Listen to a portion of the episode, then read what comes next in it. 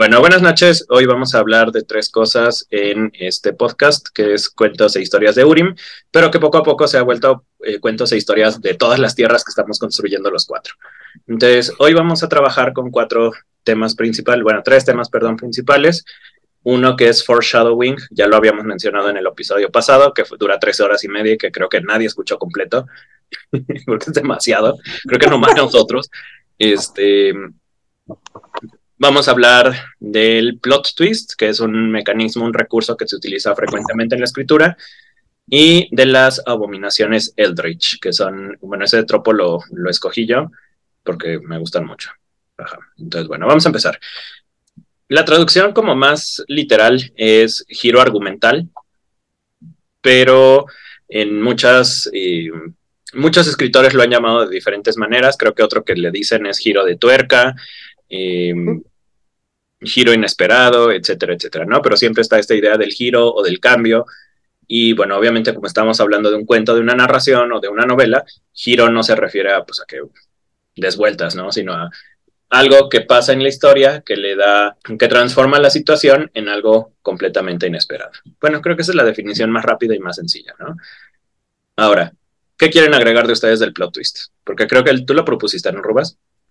Bueno, el plot twist eh, viene de un del giro de tuerca, como tú habías mencionado. Precisamente es de una novela de Henry James que eh, precisamente populariza el concepto del, del plot twist. pues más que nada, quería hablar de eso porque siento que hay muchas historias que siento mucha gente considera pues buenas o interesantes solo porque tienen un plot twist quería hablar precisamente sobre autores, o bueno, sobre más bien sobre personas a los que se les conoce como, como plot twist heavy o que, les guste mucho este tipo de convenciones y como no siempre funciona.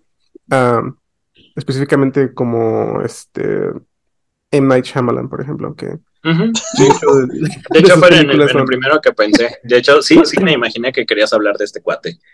Sí, sí, eh, precisamente. Ahorita hablas de, que es como muy común verlo en, media, en películas, cuentos, etcétera. Y sí, realmente el plot twist es algo que como, como escritores novatos o inexpertos muchas veces buscamos, muchas veces pensamos que el sorprender al lector o que la audiencia se impacte es realmente el objetivo de la literatura o de la película o del cine, etcétera, ¿no? Pero realmente no, es, es un mecanismo para tu historia, pero no es que si no tiene plot twist o que si no se sorprende el lector y que no queda como en shock, no quiere decir que tu historia no valga. Claro, sí, sí, sí se puede utilizar, pues, pero no es que una historia sin plot twist sea una mala historia. De hecho, al contrario, muchas, muchas de las historias eh, pues no, no utilizan plot twist, simplemente van planteando y van desarrollando los temas que tienen a lo largo de la historia y, y llegan a una conclusión satisfactoria, que no es necesariamente un plot twist. Cierto. Siento que, eh, a pesar de que es un twist, o sea, de que básicamente la naturaleza de tu historia que ya habías establecido cambia por completo, este, de todos modos tiene que tener como ciertas convenciones para que, lo como habíamos hablado, como trayendo un poquito de la última eh, conversación, sobre la suspensión de la credibilidad. Eh, como le habíamos dicho, siempre, siempre que no rompas eso, te puedes salir con la tuya, con lo que sea, incluso con un plot twist, ¿no? Para mí los plot twists más interesantes son los que cambian una historia de un género a otro género. ¿A otro género? ¿Cómo que? No sé si hayan visto un video eh, de Adult Swim llamado Too Many Cooks. Un mejor ejemplo técnicamente sería, por ejemplo, una película como Predador. Depredador. Depredador empieza como una película de acción. Y de hecho tiene todos los elementos de una película de acción. Pero la mitad de la película se vuelve como una especie de slasher. Eh, guion película de ciencia ficción de horror. Entonces ahí si te fijas, el género cambia, pero solo cambia porque la naturaleza de la película misma cambia por algo que pasa dentro de la historia misma.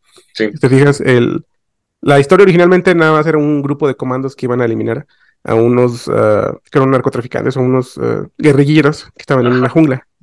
Lo llegan, lo logran, papas, vámonos. Sin embargo, se dan cuenta que parte de esos guerrilleros, o del, de los que habían llegado antes, habían como que dispara, que ya no estaban ahí, o sea, que estaban todos muertos y habían disparado en todas direcciones.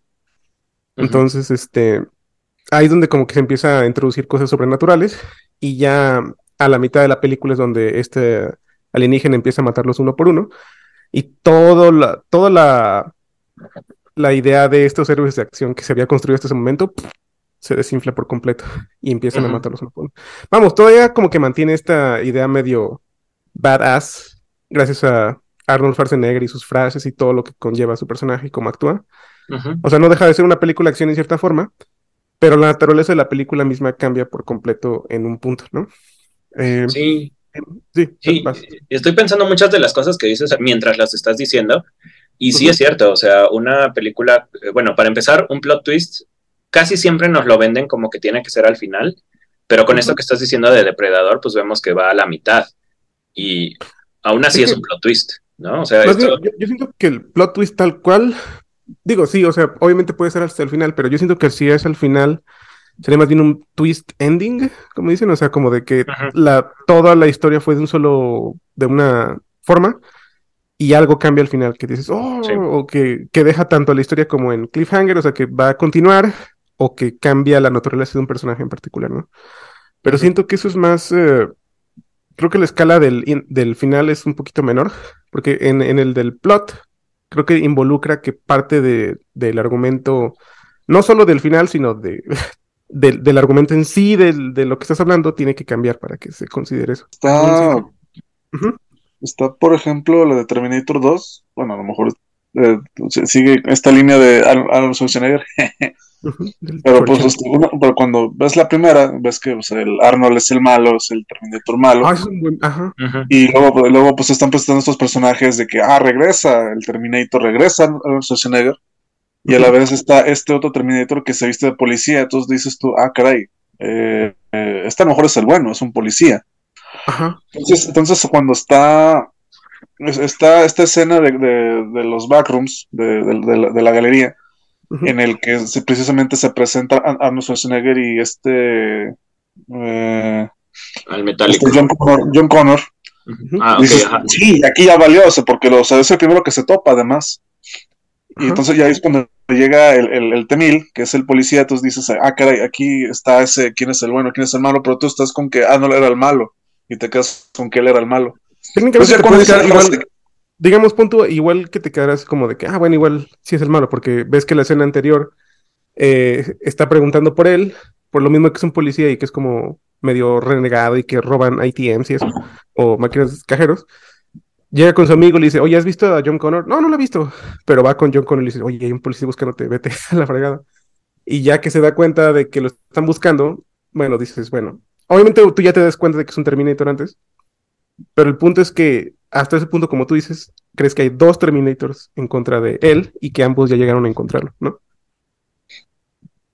hasta, que está la frase que creo que marca ahí el plot twist cuando dice get down, baja, o sea, se agachaba. Ah, sí, sí, sí, y dices, oh, oh, entonces el otro es el malo. Ajá, exactamente. De hecho, eso, o sea, es lo que te hace entender que, bueno, por como conoces al Terminator de la primera original y que ya sabes que este otro también es un Terminator, asumes que hay ahora dos Terminators en contra de un mono y en un punto en esa escena que estás en el pasillo donde sale con su escopeta y todo, ahí es donde la trama cambia y te das cuenta, no, es un Terminator contra otro Terminator. Tienes razón, ahí cambia la trama, hay un giro de trama en ese puerto. Sí, es una muy buena. Sí, tienes razón, Chunito, también sería una de esas. Sí, ahorita estoy leyendo como la lista de, de cosas que se pueden considerar plot twists. Y la verdad es que sí, o sea, más bien yo tenía mal la concepción, si era más un twist ending lo que yo tenía pensado, porque aquí estoy viendo, por ejemplo, un plot o una trama que se presta mucho a plot twist, un cuate que tiene un deseo y el deseo le sale chueco, ¿no? Y eso pues es, creo que hay un chiste muy cruel sobre eso, el de las manos, el del genio, que es este, un cuate se encuentra una lámpara y le dice, este, bueno, frota la lámpara, tiene una mano chueca, como con polio o algo así, este, frota la lámpara y le dice, ponme la mano al revés, tienes tres deseos, ponme la mano al revés, se la voltea, le dice, este, no la otra, entonces se la reacomoda o no sé qué. Este, no sé cómo va, yo creo que ya arruiné el, chiste, el punto es que... era al otro lado. Ajá, no, la otra, o algo así. y le dice, no, no, pendejo. Total que la punchline es no pendejo y el cuate queda idiota, ¿no? Y ese fue su tercer deseo. Entonces, ese creo que es una muy buena forma de, entender un, plot twist, o sea, el plot normal o, la, el tropo, digamos, de, los deseos se transforma porque el deseo sale eh, con el tiro por la culata. Creo que ese también es uno muy, muy, muy este, útil y que, bueno...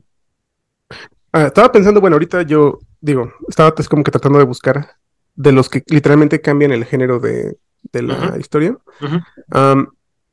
es muy raro ver eso. Bueno, debería, debería haber más.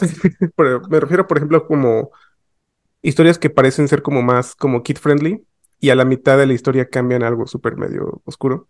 Creo que la que hace más o menos eso es una es un anime que se llama mm, Magical Madoka. No sé si les suene, creo que Pedro sí la ha visto. Sí, sí, la he visto. es que, me das de cuenta que las, por ejemplo, el shonen, eh, digo, el shoyo, por lo general el shoyo, que es para niñas, eh, incluye mucho del, el, digamos que la versión del shoyo para el shonen, del héroe típico o de la heroína, sería como la Magical Girl, que bueno, tenemos ejemplos como Sailor Moon, eh, Doremi, también Sakura. Creo que las guerras mágicas también en cierta forma conten. Que tienen como estas convenciones, estas reglas que obviamente tienen que ser chicas, eh, tienen que tener como una transformación. Ah, por lo general tienen como una especie de animal mágico que son, que es la que los instruye en todo este desmadre. Entonces, Magical Madoka, de hecho, cumple con esas reglas en los primeros dos episodios. Y el tono de la historia, de hecho, a pesar de que no es tan como pastel como esas otras historias, tiene los elementos de, de, ah, como de, de la chica mágica, hasta el tercer episodio. Eh, Pedrito, ¿tú sabes por qué, no? ¿Me puedes ayudar con esto o continuar? no, este, sí, sí me acuerdo en esa escena. Spoilers para los que nos escuchen y no hayan visto, gente. Bueno, la idea de un plot twist es obviamente que vas a contar por qué es un plot twist, ¿no? Entonces, spoiler está sobreentendido. el spoiler, de, por sí siempre hemos dicho que el spoiler. Ah, sí. Aquí, Desde aquí, spoiler de aquí en adelante, ¿ok? Si estás escuchando esto es porque no te importan los spoilers, punto, ¿no? Pues hagan de cuenta que pues en esa parte, este, de hecho, mataron a mi personaje favorito porque dije, ah, esta está bien chida, se llamaba, no se me olvida, se llama Mami es una rubia acá bien bonita, este, y es la veterana del grupo que dice, no, es que no se preocupen, sí podemos lograrlo todo, y uh, sí vamos a es la que jala a las otras para hacer chicas mágicas incluso, o sea, es como la primera. Exactamente, hasta hacen fiestecitas de té o algo, no, no sé, hice una fiestecita algo de algo, este, y entonces de repente se presenta uno de los malos que, que les llamaban las brujas, este, y ya esta mami se pone a pelear y pues mami acá se ve, pues pone bien, sí, bien bien espectacular sus profesional, movimientos. bien profesional. Pero llega un punto en el que como que dices tú, algo no está bien porque como que esta bruja está superando demasiado a esta mami, porque o sea, al principio ella se le ve muy confiada. Y entonces de repente se ve que como que hasta mami se está poniendo nerviosa y dice, ah, caray, no, creo que con esta no voy a poder. Este, y como que se ve que el, personaje empieza a sentir miedo. Y es cuando, cuando ya se da cuenta de eso, eh, es demasiado tarde porque se ve que la bruja le come la cabeza. Entonces, como eso a mí me hizo ver la serie de una manera totalmente distinta y dije, no, esto definitivamente no es para, para niños, para niñas, esto definitivamente va más allá, eso es para adultos. Este, hasta ese momento no había habido ni siquiera como violencia o, gore de ninguna clase en la serie. Y te digo, el tono de la serie, a pesar que no era tan tal cual pastel, que tiene como un tono un poquito más grounded, o sea, como más sentado en la realidad, este, dices, bueno, pues ha de ser como otra serie de chicas mágicas, ¿no? Etcétera, ¿no? Las mismas reglas y todo, el mismo animal mágico, eh, etcétera, etcétera, etcétera, ¿no? Hasta ese punto donde ves que la decapitan de una mordida. Que eso es donde. Que por cierto es bastante. Bueno, no, no se muestra tal cual gráfico, pero la forma en que se muestra es bastante, pues, violenta, como quien dice. Y ahí es donde te confrontan con algo que dices, un momento, estas chicas mágicas pueden morir. Digo, tú ves Sailor Moon y técnicamente mueren hasta el final, pero es como una muerte como muy dramática. Nunca se ve como que fallen en mitad de, una misión. Obviamente parte de, la magia o de la razón por la que muchos ven como el shonen o el, el shoyo es porque eh, pues el bueno tiene que ganar, ¿no? O sea, es parte de una historia de una serial donde dicen, no, es el malo, pero ¿cómo va a, cómo va a perder el malo ahora, no? Nunca contemplan que el malo podría ganar algún día, ¿no? Y, y de esta forma tan violenta. Entonces, eh, de hecho, esa serie tiene varios plot twists y son eh, no solo en relación al gore, como vimos en el tercer episodio, sino la naturaleza de por qué, por qué se hacían chicas mágicas. Este animal mágico por lo general solo está ahí porque es como una especie de defensor de, de, una fuerza más grande y necesita como a soldados o soldadas, en este caso, que lleven a cabo esta tarea. Y hasta cierto punto en la serie sigue siendo eso, pero más adelante te dan a entender que realmente no lo hacen nada más por la bondad de, de, de la justicia y lo que sea, uh -huh. sino que lo hacen porque cuando son guerreras mágicas comienzan a generar energía y ese ser se alimenta de esa energía. Entonces, el que, el que maten a las brujas, que son supuestamente malévolas y todo eso, es incidental. Lo que ellos realmente quieren es alimentarse de estas niñas mágicas. Entonces ahí cambia completamente la naturaleza de, de este animal o de, de in, incluso del género mismo. O sea, es como si estuviera, es un, siento que es como una deconstrucción en cierta forma del género de, de las chicas mágicas, o sea, de, las, de la guerrera mágica, como quien dice. Y es lo que se me hace como también interesante como, como una historia de plot twist. Eh, otro plot twist que puedo... Ah, da, dale, sigue. Porque te la convierte así como un, bueno, no sé si te la convierte totalmente, más bien como que le añade el género del horror, al, incluso a la misma serie. Porque... Eso, es, de hecho, oh, ¿cómo no lo pensé así? Es precisamente una historia que cambia de género, si te fijas, en cierta forma en, empieza siendo como algo heroico y, y, pues una historia de chicas mágicas, y en un punto, creo que en, a partir del de tres incluso, comienza a ser como algo tipo, pues, horror, de cierta forma. Sí, Sí, porque o sea, las, las, guerreras mágicas pasan a ser de, pues, de heroínas a ser ganado. Prácticamente son ganado. Es como de, ay. Entonces... Sí, sí, básicamente. Y este, bueno, ya, eh, otro ejemplo que, que, tengo de plot twist um, sería, por ejemplo, ya en términos de videojuego, Silent Hill 2, que es uno de los más conocidos. Creo que hablamos de eso la otra vez, uh -huh. sí, en el sentido sí, sí, de la amnesia. Sí, uh, de hecho, sí fue lo de la amnesia en los tropos que nos caen gordos. Hablaste de eso. Creo que la amnesia también, en parte, eh, está como relacionada mucho con el plot twist, pero es precisamente porque por eso que es tan odiada, porque a pesar de que sí cambia la naturaleza de la historia, es como algo como medio variatón. Siento que es como un truco más que algo pues, genuino que está contando una historia. Pero en Silent Hill siento que lo hicieron de una forma tan genuina que, que no se siente como chocante. Eh, la naturaleza del, juego te dice que tu esposa murió hace tres años eh, y que te, y te, una carta de ella diciendo que está en, en, un lugar donde ustedes dos vacacionaban. Vas y la buscas y los detalles comienzan a tener cada vez menos sentido hasta que tienes ese punto de quiebre y te das cuenta, o, más bien explican en la historia, que ella no murió hace tres años y no solo murió, y no solo no murió de una enfermedad como tú habías creído o como te habían contado desde el principio del juego, sino que el protagonista fue el que la mató. Uh. Y hay un punto donde el protagonista es como confrontado con esa realidad y toda la naturaleza del juego mismo cambia.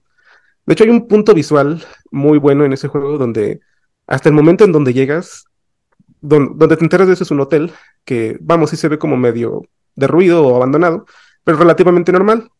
Cuando te confrontan con esta noticia y sales, todo está lleno de agua, dándote a entender que todo estuvo lleno de agua todo el tiempo o que así es como debería estar, pero hasta que te confrontaron con esa realidad, es que todo, que la naturaleza de todo, pues se, se reveló y ahora ves la, ahora ves el hotel como, pues como estuvo, o sea, te hablan de una inundación y de un incendio de ese hotel, pero cuando tú llegas lo ves normal, hasta que te confrontan contra esa realidad.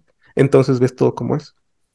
Ahorita que estás hablando, estoy pensando en qué tanto se parece un plot twist a un plot reveal, y creo que van uh -huh. muy de la mano, ¿no? Porque pues estoy sí. pensando, por ejemplo, en uh, To the Moon, este juego que jugamos hace muchos años del, del cuate que va a tomar el viejito que quiere ir a la luna y que tienes que regresar en el tiempo a través de la máquina y que vas viendo como los sucesos pasados, pero vas viendo, o sea, va, va avanzando la historia, más bien va retrocediendo la historia y vas viendo capítulos cada vez más en la juventud hasta que llegas al momento en que eh, atropellan al hermano porque creo que, si mal no recuerdo, es por culpa del protagonista, bueno, del, del viejito. No, este... culpa de la mamá.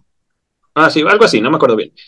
Y es, pues sí, es que realmente no importa, porque lo que importa es que lo empiezan a, a, drogar. Bueno, lo empiezan a dar estos beta blockers que uh -huh. después lo hacen tener eh, lagunas mentales. Entonces, ahí cambia, creo que no cambia el género como tal, pero sí hay una revelación, sí hay, pues a lo mejor no es un plot twist como tal, pero sí se acerca más al plot reveal y pues te da más información. Entonces, creo que en este caso hay algunos plot twists que sí se pueden combinar con revelaciones de la trama o son revelaciones que te cambian la trama. Y bueno, a fin de cuentas, pues es un plot twist, ¿no? Sí. Siento que en eso entraría como, por ejemplo, The Matrix, cierta forma, que es un plot. Eh, ¿Qué dijiste? ¿Plot point? Plot reveal, me entiendes, ¿no? Creo que el plot reveal sería más bien eso, la escena específicamente de Morfeo con, con Neo, ¿no? Donde te dicen, mira, tú creías que esta es la realidad, pero en realidad esta no es la realidad. La realidad está allá afuera, etcétera, etcétera, ¿no? La pastilla blanca, pastilla blanca, pastilla roja, pastilla azul, etcétera, ¿no? Cuando le, cuando le plantean esa situación a Neo, creo que es como el plot reveal, ¿no? Porque ahí ahí básicamente te dicen cuál es la trama de la película, ¿no?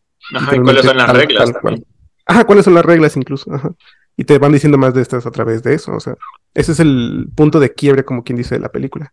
Donde deja de ser esta película con, con Mr. Anderson. No me acuerdo cuál es el primer nombre, pero pues. Sí, es Mr. Anderson.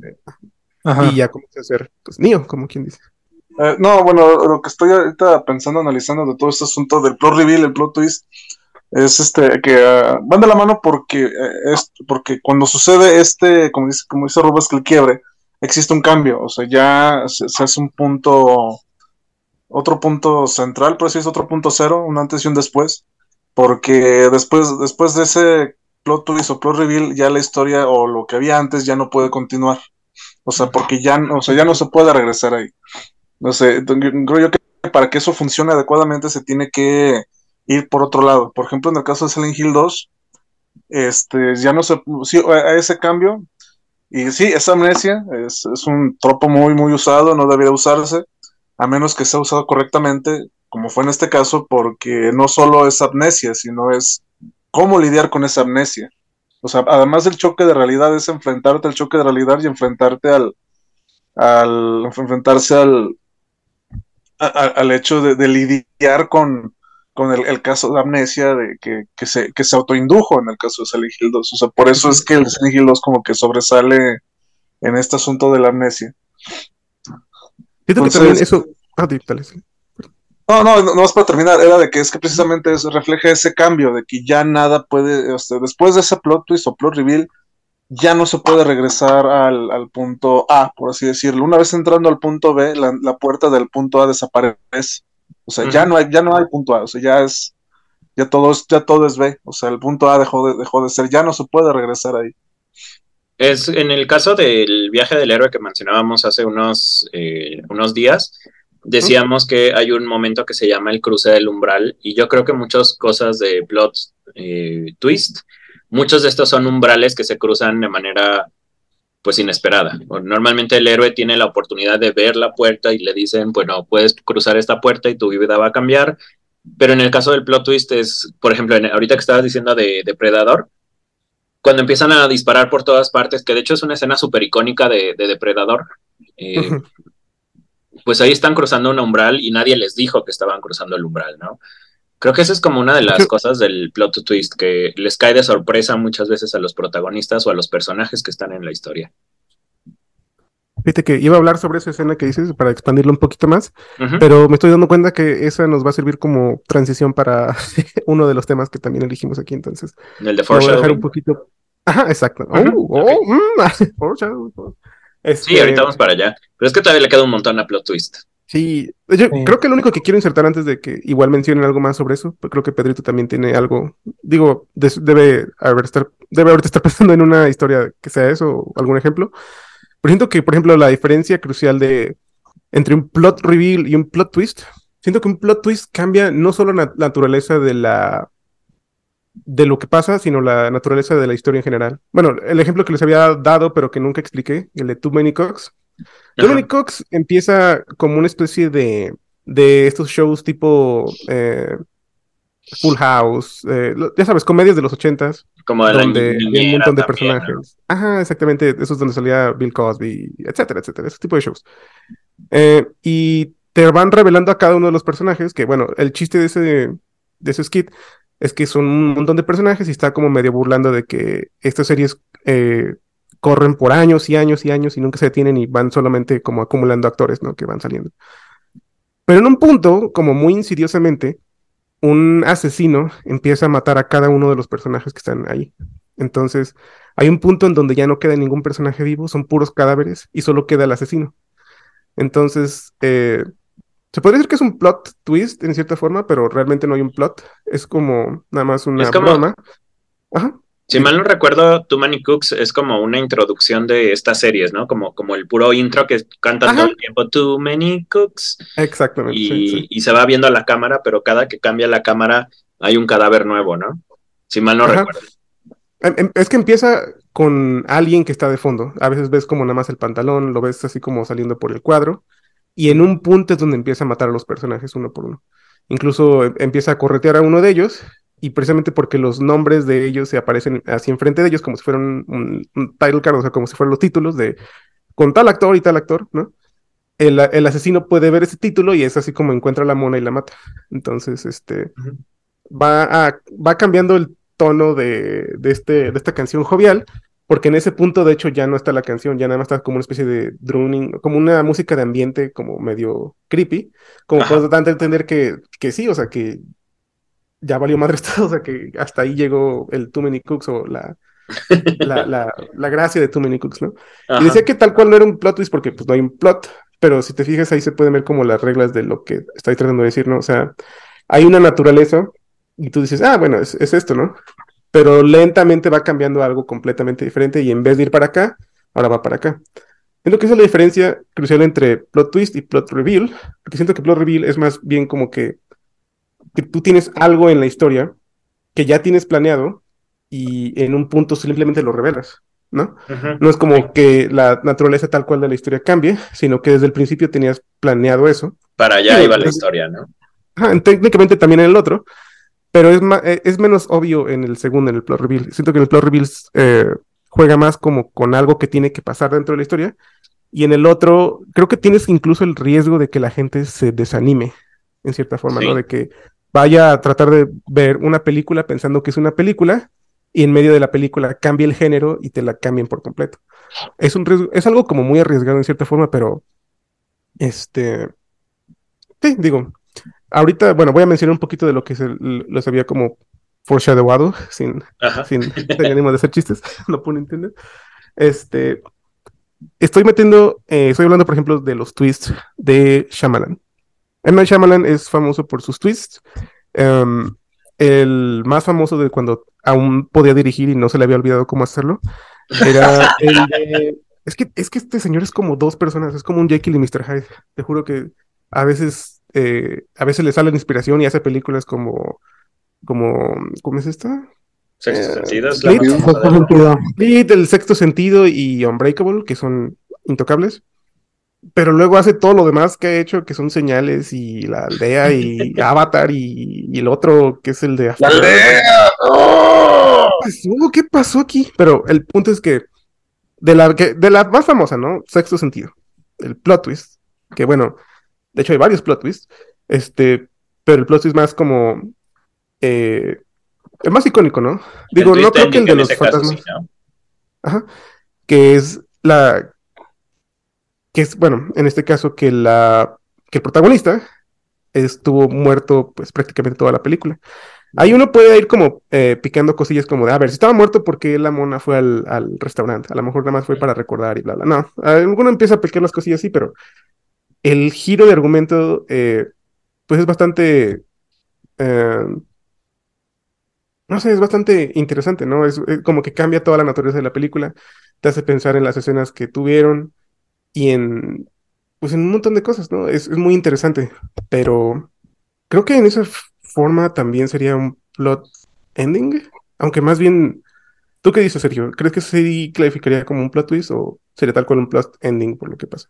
Más bien, muchas personas, y sobre todo yo creo guionistas, entienden plot twist como lo entendía yo hasta que empezaban hasta que empezaron a hablar ustedes, más como plot ending, porque casi todos los plot twist famosos que yo recuerdo se dan al final de la película. No recuerdo como plot twist en medio de la película, o a lo mejor están tan bien ejecutados que yo no los he notado, porque te decía, yo, yo creo que mucho tiene que ver con qué tanto te vayan cantando o qué tanto te vayan anunciando que, una, que un plot puede cambiar.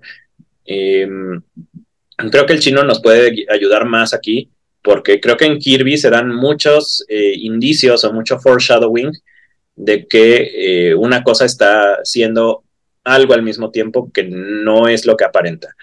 Eh, ahorita vamos a esto. Entonces, como es un tema que ya se está encadenando, aunque no queramos, porque sí son temas que son hermanos prácticamente, vamos a hablar del foreshadowing, foreshadowing primero rápido, y ahorita seguimos con esto que decías de, de Shyamalan, este, Rubas. El foreshadowing, para, de manera muy rápida, es cuando tú eh, tienes indicios en tu historia, como que anuncias que algo va a pasar, pero sin que sea intrusivo o sin que un personaje lo diga directamente como, fíjate en esto porque esto va a cambiar la historia, ¿no? Un foreshadowing es como em, un personaje va caminando y se encuentra con una eh, pelota roja, por ejemplo, sigue caminando, sigue avanzando la historia y, eh, y 20 escenas después, ya cuando se va a acabar, resulta que la pelota roja adentro tenía algo, ¿no? Entonces, te anunciaron la pelota roja porque te la pusieron ahí cerca, pero nunca te la dijeron directamente, esto es importante, ¿no? Eh, un foreshadowing bien hecho te puede ayudar a que tu historia se sienta planeada, que se sienta, em, pues sí, como que sí tenía un propósito eso que habías puesto. Y un foreshadowing mal hecho lo que te va a hacer es que te va a revelar el plot ending o, la, forma en que quieres terminar tu historia o puede resultar como muy en la cara de la persona, ¿no? Como eh, siento que eres tonto y por eso te tengo que explicar qué es lo que va a pasar con el plot antes de que este plot suceda, ¿no? Entonces, también tenemos que ser muy cuidadosos con eso porque si un personaje eh, revela todo el plot, así como, como si fuera un chiste, y todos los demás lo hacen sentir como que es un estúpido, eso puede ser un buen, buen foreshadowing, ¿no? Como, pues es que cómo crees que va a pasar esto y puedes incluso poner a la, gente de tu lado, pero al mismo tiempo, si te sale mal es el truco, pues puedes anunciar todo tu plot y conforme se vayan como palomeando esas, esas eh, cosas que dijiste en el chiste, pues va a perder chiste, ¿no? Em, creo que una de las cosas que utiliza mucho el foreshadowing para poder hacer una historia coherente, chida, son todas estas eh, historias que utilizan el time loop, que son estas em, lugares o momentos en que un personaje se queda atrapado en una em, en un círculo temporal. Creo que esos utilizan mucho el foreshadowing, porque te ponen cosas que se repiten, te ponen, eh, pues sí, como motivos, como cosas que están apareciendo una y otra vez, obviamente a, través de la repetición del tiempo, pero bueno, van teniendo significados diferentes. Creo que la, película que tiene el, plot twist más eh, grande quizás, o de los más significativos en el cine, es esta de mm, El Club de la Pelea, ¿no? Creo que se tiene un oh, twist muy, muy, muy em, grande, pero te digo, no solo, es, no solo es que tenga el plot twist al final, sino que a lo largo de toda la película pues vamos viendo cómo los dos personajes solo interactúan entre ellos, como el, creo que Brad Pitt, por ejemplo, nunca le, habla, nunca le habla a los demás personajes. Si mal no recuerdo, en una cabina de teléfono o en un póster hay una cosa que dice todo esto es falso, pero lo dice así descaradamente, pero la cosa es que la cámara no se enfoca en eso. Y eso es un foreshadowing muy chido, ¿no? Porque lo, puedes pasar por alto, no te das cuenta que está ahí. Y es a, través del análisis o de detenerte que dices, ah, ok, aquí esto me quería decir algo. ¿No? Bueno, esas son como cosas que tengo en mente ahorita. Creo que hay un punto en donde él eh, le llaman, o creo que hace que le llamen en una cabina telefónica, y si te fijas claramente hay un mensaje que dice solo hace llamadas, o sea, que no puede recibir llamadas. Por lo tanto, la, llamada que recibió no la hizo con nadie. No puede ser, no es posible. Estaba hablando consigo mismo. el twist ending es más bien como de que la historia ya acabó y, tal cual pasó. Pero hay algo al final que cambia algún aspecto de la historia, aun cuando ya todo lo demás ocurrió, mientras que el plot twist cambia la historia desde el medio hasta el final. Entonces, ajá, sí, sí, sí. Eh, eh, eso que mencionaste, el club de la pelea, sí es un plot twist, porque hasta la mitad cuando Tyler Durden se encuentra de quién es Tyler Durden en realidad, o de que no hubo un Tyler Durden, este, bueno, que era él en realidad todo el tiempo, todavía queda resolver el final, ¿no? Donde él tiene a su a su club de, de la pelea y que todos están adentro de él y que creó un monstruo tan grande que ni él puede frenar a pesar de que él es Tyler. Un twist ending sería más bien como... Estoy pensando, por ejemplo, en todas las veces en que se acaba una película de Viernes 13 o de, de Pesadilla en la calle del infierno y sabes que va a haber una secuela, porque justo al final, a pesar de que el malo murió, a pesar de que habían resuelto todo eso, en el último segundo el malo sale con una venganza, abriendo los ojos o, haciendo algún espectáculo, ¿no? Como en las de eh, Pesadilla en la calle del infierno, que te haces, que es técnicamente un twist ending, en el sentido de que no termina, sino que lo dejan abierto para una historia más adelante, ¿no? Tengo otro de los twist endings, así que a mí me impactó muchísimo y que de hecho creo que fue de las cosas que me, que me abrió los ojos a la ciencia ficción. Bueno, tenía nueve años cuando lo vi. Eh, el final de Hombres de Negro, de la primera. Que ves que matan a la cucaracha y todo el mundo está feliz y se van en el coche y está el perrito este que habla. Y después empieza a hacer la cámara hacia arriba y más atrás y más atrás y más atrás. Y resulta que están unos... Eh, unos alienígenas, una especie diferente a la humana, jugando canicas con la galaxia. Para mí eso fue como súper revelador cuando estaba chico, ¿no? Fue así como, wow, o sea, esto es ciencia ficción y no sé qué, ¿no? Bueno, no lo pensaba así cuando estaba chico, pero siempre fue un final que me hizo repensar la escala del universo, ¿no? Y probablemente estamos en, este, en un multiverso y ya lo anunciaban desde Hombres de Negro, de la primera, pues. Y creo que sí, sí es un twist ending como tal, que le da, resignifica la historia completamente. Sí, precisamente. Es, es eso de que te, te da a entender la, la escala de, la, de, los personajes en contra de, pues, estos mega seres que literalmente están jugando canitas con las galaxias, ¿no? Eh, eso me hizo muy interesante también. Los, este, los Usual Suspects creo que también juega mucho con eso. The Usual Suspects. Ah, ah la película con, con este, con Benicio del Toro y eso. Ajá. Ah, sí, también, definitivamente. Uh, pero sí como un plot twist, ¿no? Porque pasa en la mitad de la película. Ya es que se. Eh, no, no, es al final, porque al final se, ah. resuelve quién es sí, cierto. Sí, cierto, sí, cierto, cierto, cierto, cierto. Sí, de hecho sería como un twist ending, ¿no? Porque técnicamente la historia ya se resuelve hasta ese punto y ya es como una escena al final que te hace quedar como de, ah, cabrón, ¿no? Eh, sí, es muy buena, sí, tendríamos que verla en algún punto. Y hablando de películas, este, Aquí vi otra que se llama Spider, basada en una novela del mismo nombre. Que esa, este, bueno, en el libro es, es un narrador este que es, ¿cómo se llama? El Unreliable Narrador. Este, así está el libro, pero en la película lo manejaron, este, lo tuve que manejar visualmente, porque este personaje, como quien dice, está, quiere vengarse del, de la mujer que causó que, que, el matrimonio de sus padres se, se decayera porque por culpa de una infidelidad, este, el papá mató a la, a la, a la mamá. Eso es lo que el, el, personaje recuerda. Pero en realidad no es cierto. En realidad todo eso, esa, digamos, toda esa corrupción mental que tiene, la, tuvo porque la mujer que la que quiere vengarse es una prostituta que le enseñó pues, este, los senos y, pues, por eso quedó traumado. Porque, porque ya cuando ya está grande y va de regreso a su pueblo natal, cuando está en una casa de es un sanatorio, o sea, para las personas ya con ciertos traumas este, mentales. Y a la enfermera la ve, la ve con la ve igualita a la prostituta. Entonces, este, se llama Spider porque empieza a armar, a armar hilos. Este, de manera que cuando los va jalando va, va haciendo trampas o algo. Y con esos hilos, este, abre la, abre la, la fuga, la fuga abre el tanque de gas para, según, según él en su mente, matarla. Pero lo que realmente este, estaba haciendo es que eso hizo de niño y por esa fuga de gas fue por la cual la mamá murió, no porque el papá lo haya hecho. ah, ok, entonces estaba como reconstruyendo la historia para ponerse él como inocente. Ajá, Ajá conveniencia. De hecho, esa igual hay que verla, porque sí está, está, es, bueno, igual a lo mejor la naturaleza de la película es muy eh, confusa, o sea, puede llegar a ser confusa, este, como que al principio sí agarrarle el hilo sí como que cuesta trabajo. Y más porque no hay mucha revelación, o sea, la revelación la haces cuando estás, este, pues, pues están las pistas y pues tú arréglatelas, ¿no?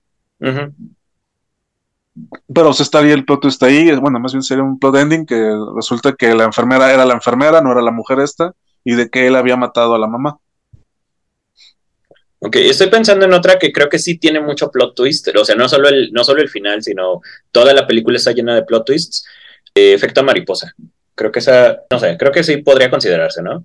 Como esta eh, revelación de que cada vez que intenta arreglar su relación con la chica, pues todas acaban en una muerte horrible o en un destino peor que la muerte, y que realmente la única manera que tiene para, para que ella salga bien parada, pues es no conocerla, que al final, que la última vez que habla con ella, le dice, están morritos que tienen como ocho años, y le dice, te odio y no quiero volver a saber nada de ti, pero eso lo hace para protegerla a ella, ¿no? El, que más recordaba de eso es que empieza in media res, ¿no? O que técnicamente empieza con el final. Y en cierta forma eso también te lo hace como un poquito de plot twist o, plot reveal en ese, en ese sentido porque te revelan lo que...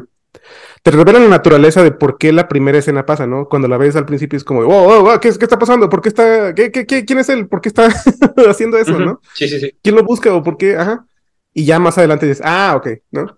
Creo que el plot twist ahí más bien viene en la naturaleza de los personajes, ¿no? Por ejemplo, precisamente porque como, como tiene como este tipo de lógica de videojuego donde puede volver a sus save files anteriores, eh, eh, cosas que él a lo mejor no había entendido o que no habría reflexionado en ese momento, ocurren o, o las percibe, ¿no? Por ejemplo, que el hermano en la situación correcta pudo haber sido como un cristiano y un güey súper pacífico, ¿no? Pero que en muchas otras de las todas de las de todas las otras versiones que está es un asesino o es alguien bien despiadado. Y es una porquería de persona. Es una porquería de persona, ajá. O que la chava pudo haberse enamorado del mejor amigo en las en las en las ah, circunstancias correctas, sí. Circunstancias correctas, exactamente, ajá.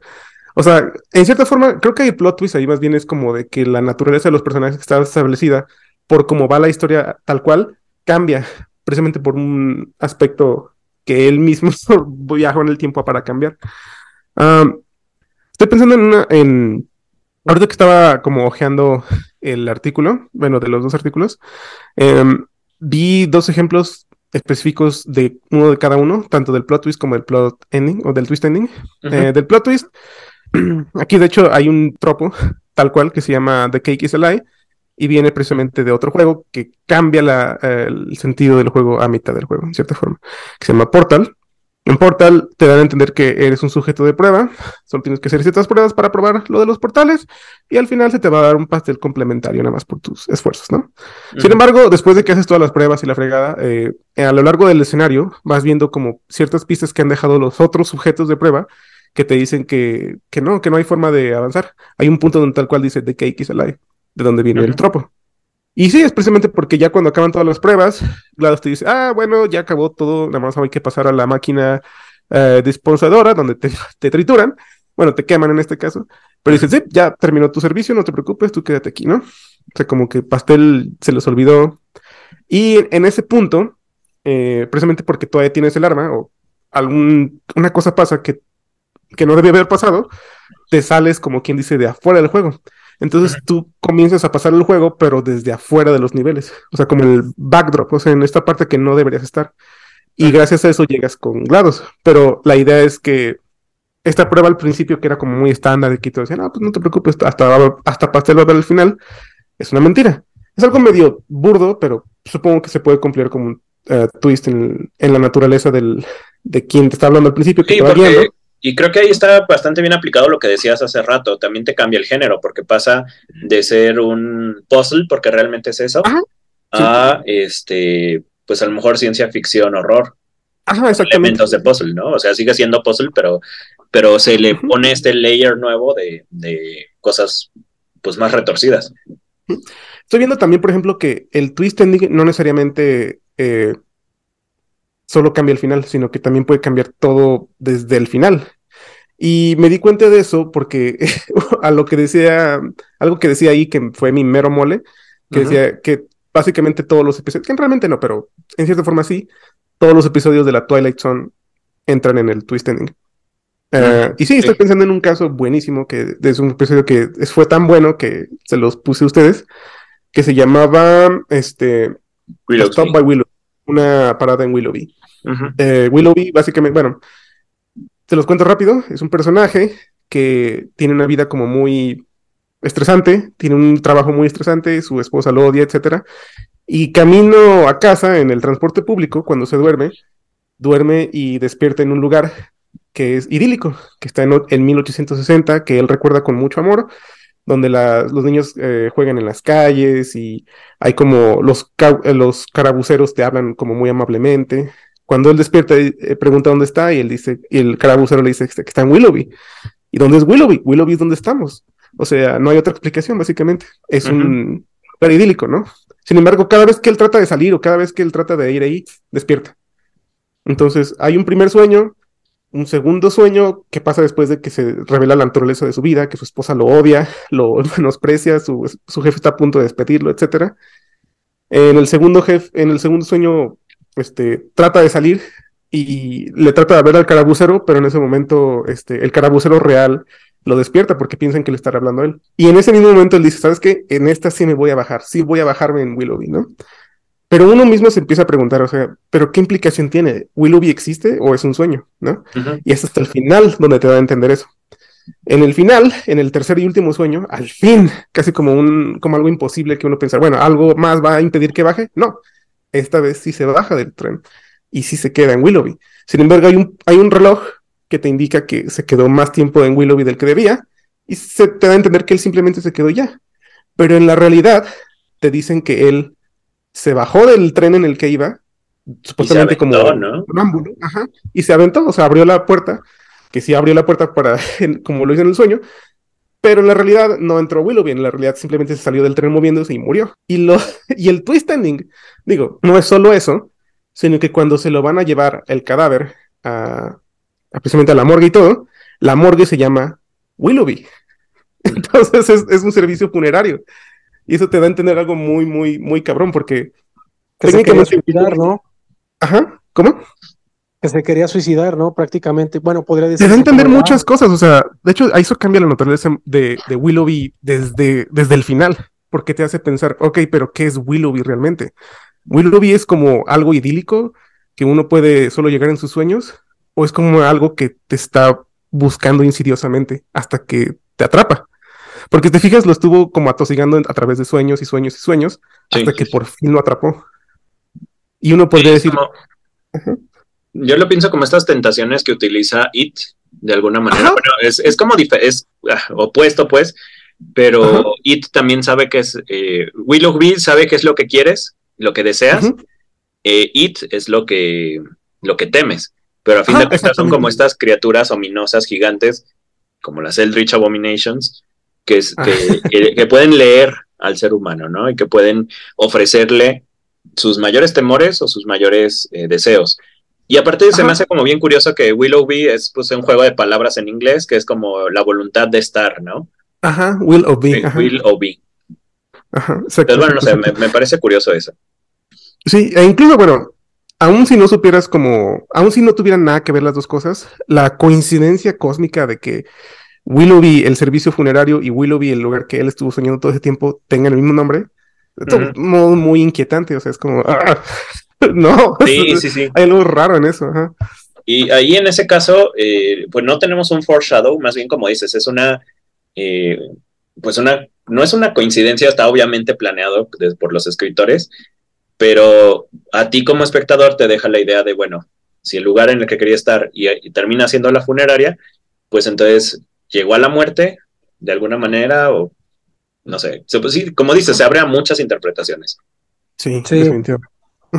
Yo, lo, interpreté como que el tipo, o sea, por lo mismo que su vida ya estaba hecho una mierda, este, pues ya estaba como que buscando, yo, yo lo veo como el hecho de que se quería suicidar, porque pues vio la funeraria y dijo, ay, ojalá estuviera muerto, no sé, se lo hizo de manera inconsciente, este, hasta que pues le salió el sueño de Willoughby y empezó ahí todo, todo, el, todo el rollo este de los sueños, hasta que al final, pues sí, visitó Willoughby porque pues al final sí logró lo que quería, morirse. Bueno, eh, no sé si sea como una interpretación correcta, pero pues sí es lo que es, es como la interpretación que yo le veo.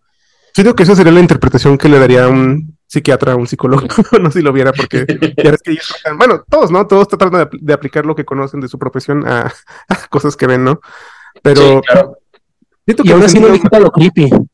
Eso sí, si te fijas, no hay ningún punto en donde él quisiera morirse. Lo que él quiere es escaparse. Escapar, sí. Pero si te fijas, más bien como que alguien toma ese deseo y lo y se aprovecha de ese deseo, porque él, él simplemente quiere Willoughby, o sea, él, nunca tiene esos como deseos eh, suicidas, pero sí tiene estos como deseos idílicos de pensar en el Ubisoft, de, ah, antes, antes era mejor cuando había los niños jugando en sus plazas y las bandas tocando y eso, y casualmente ve un lugar que es exactamente eso, ¿no? Es como una manifestación de algo utópico, ¿no? Idílico, etcétera, para él. Sí, cuando yo por decía que era como una Eldritch Abomination, pero del bien, digámoslo así, ¿no? Como sí, en cierta forma. te ofrece lo, que, lo que deseas, pues. Incluso como ambigua, ¿no? Porque técnicamente uno podría pensar que es malévola porque está tomando la vida de personas, ¿no? Pero también se podría pensar, que es benévola porque esa persona, estoy seguro que no va a extrañar su vida en, este mundo que acaba de abandonar, si su vida va a seguir estando en Willoughby, ¿no?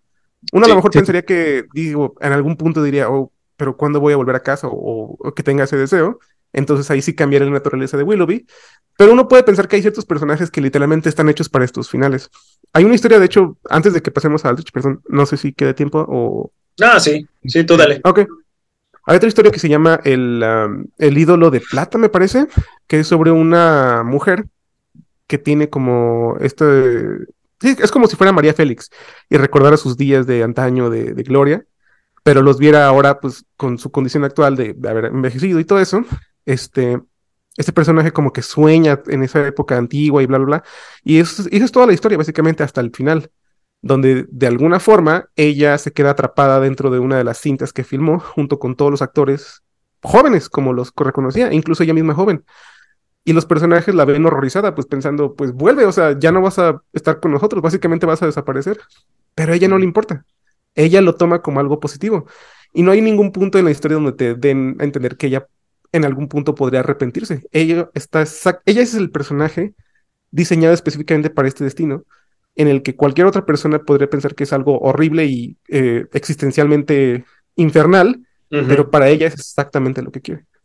que se opone mucho al capítulo que vimos también de, de Twilight Zone, de los maniquís, ¿no? Ah, sí precisamente. Eh, justamente el, de los maniquíes es este, esta chica que llega a la tienda departamental y que dice es que los maniquíes se mueven o están muy raros y que nadie le cree, dice, ah, Simón, ¿no? Pues, este, ah, no, pero perdón, pero primero se encuentra con una cajera, ¿no?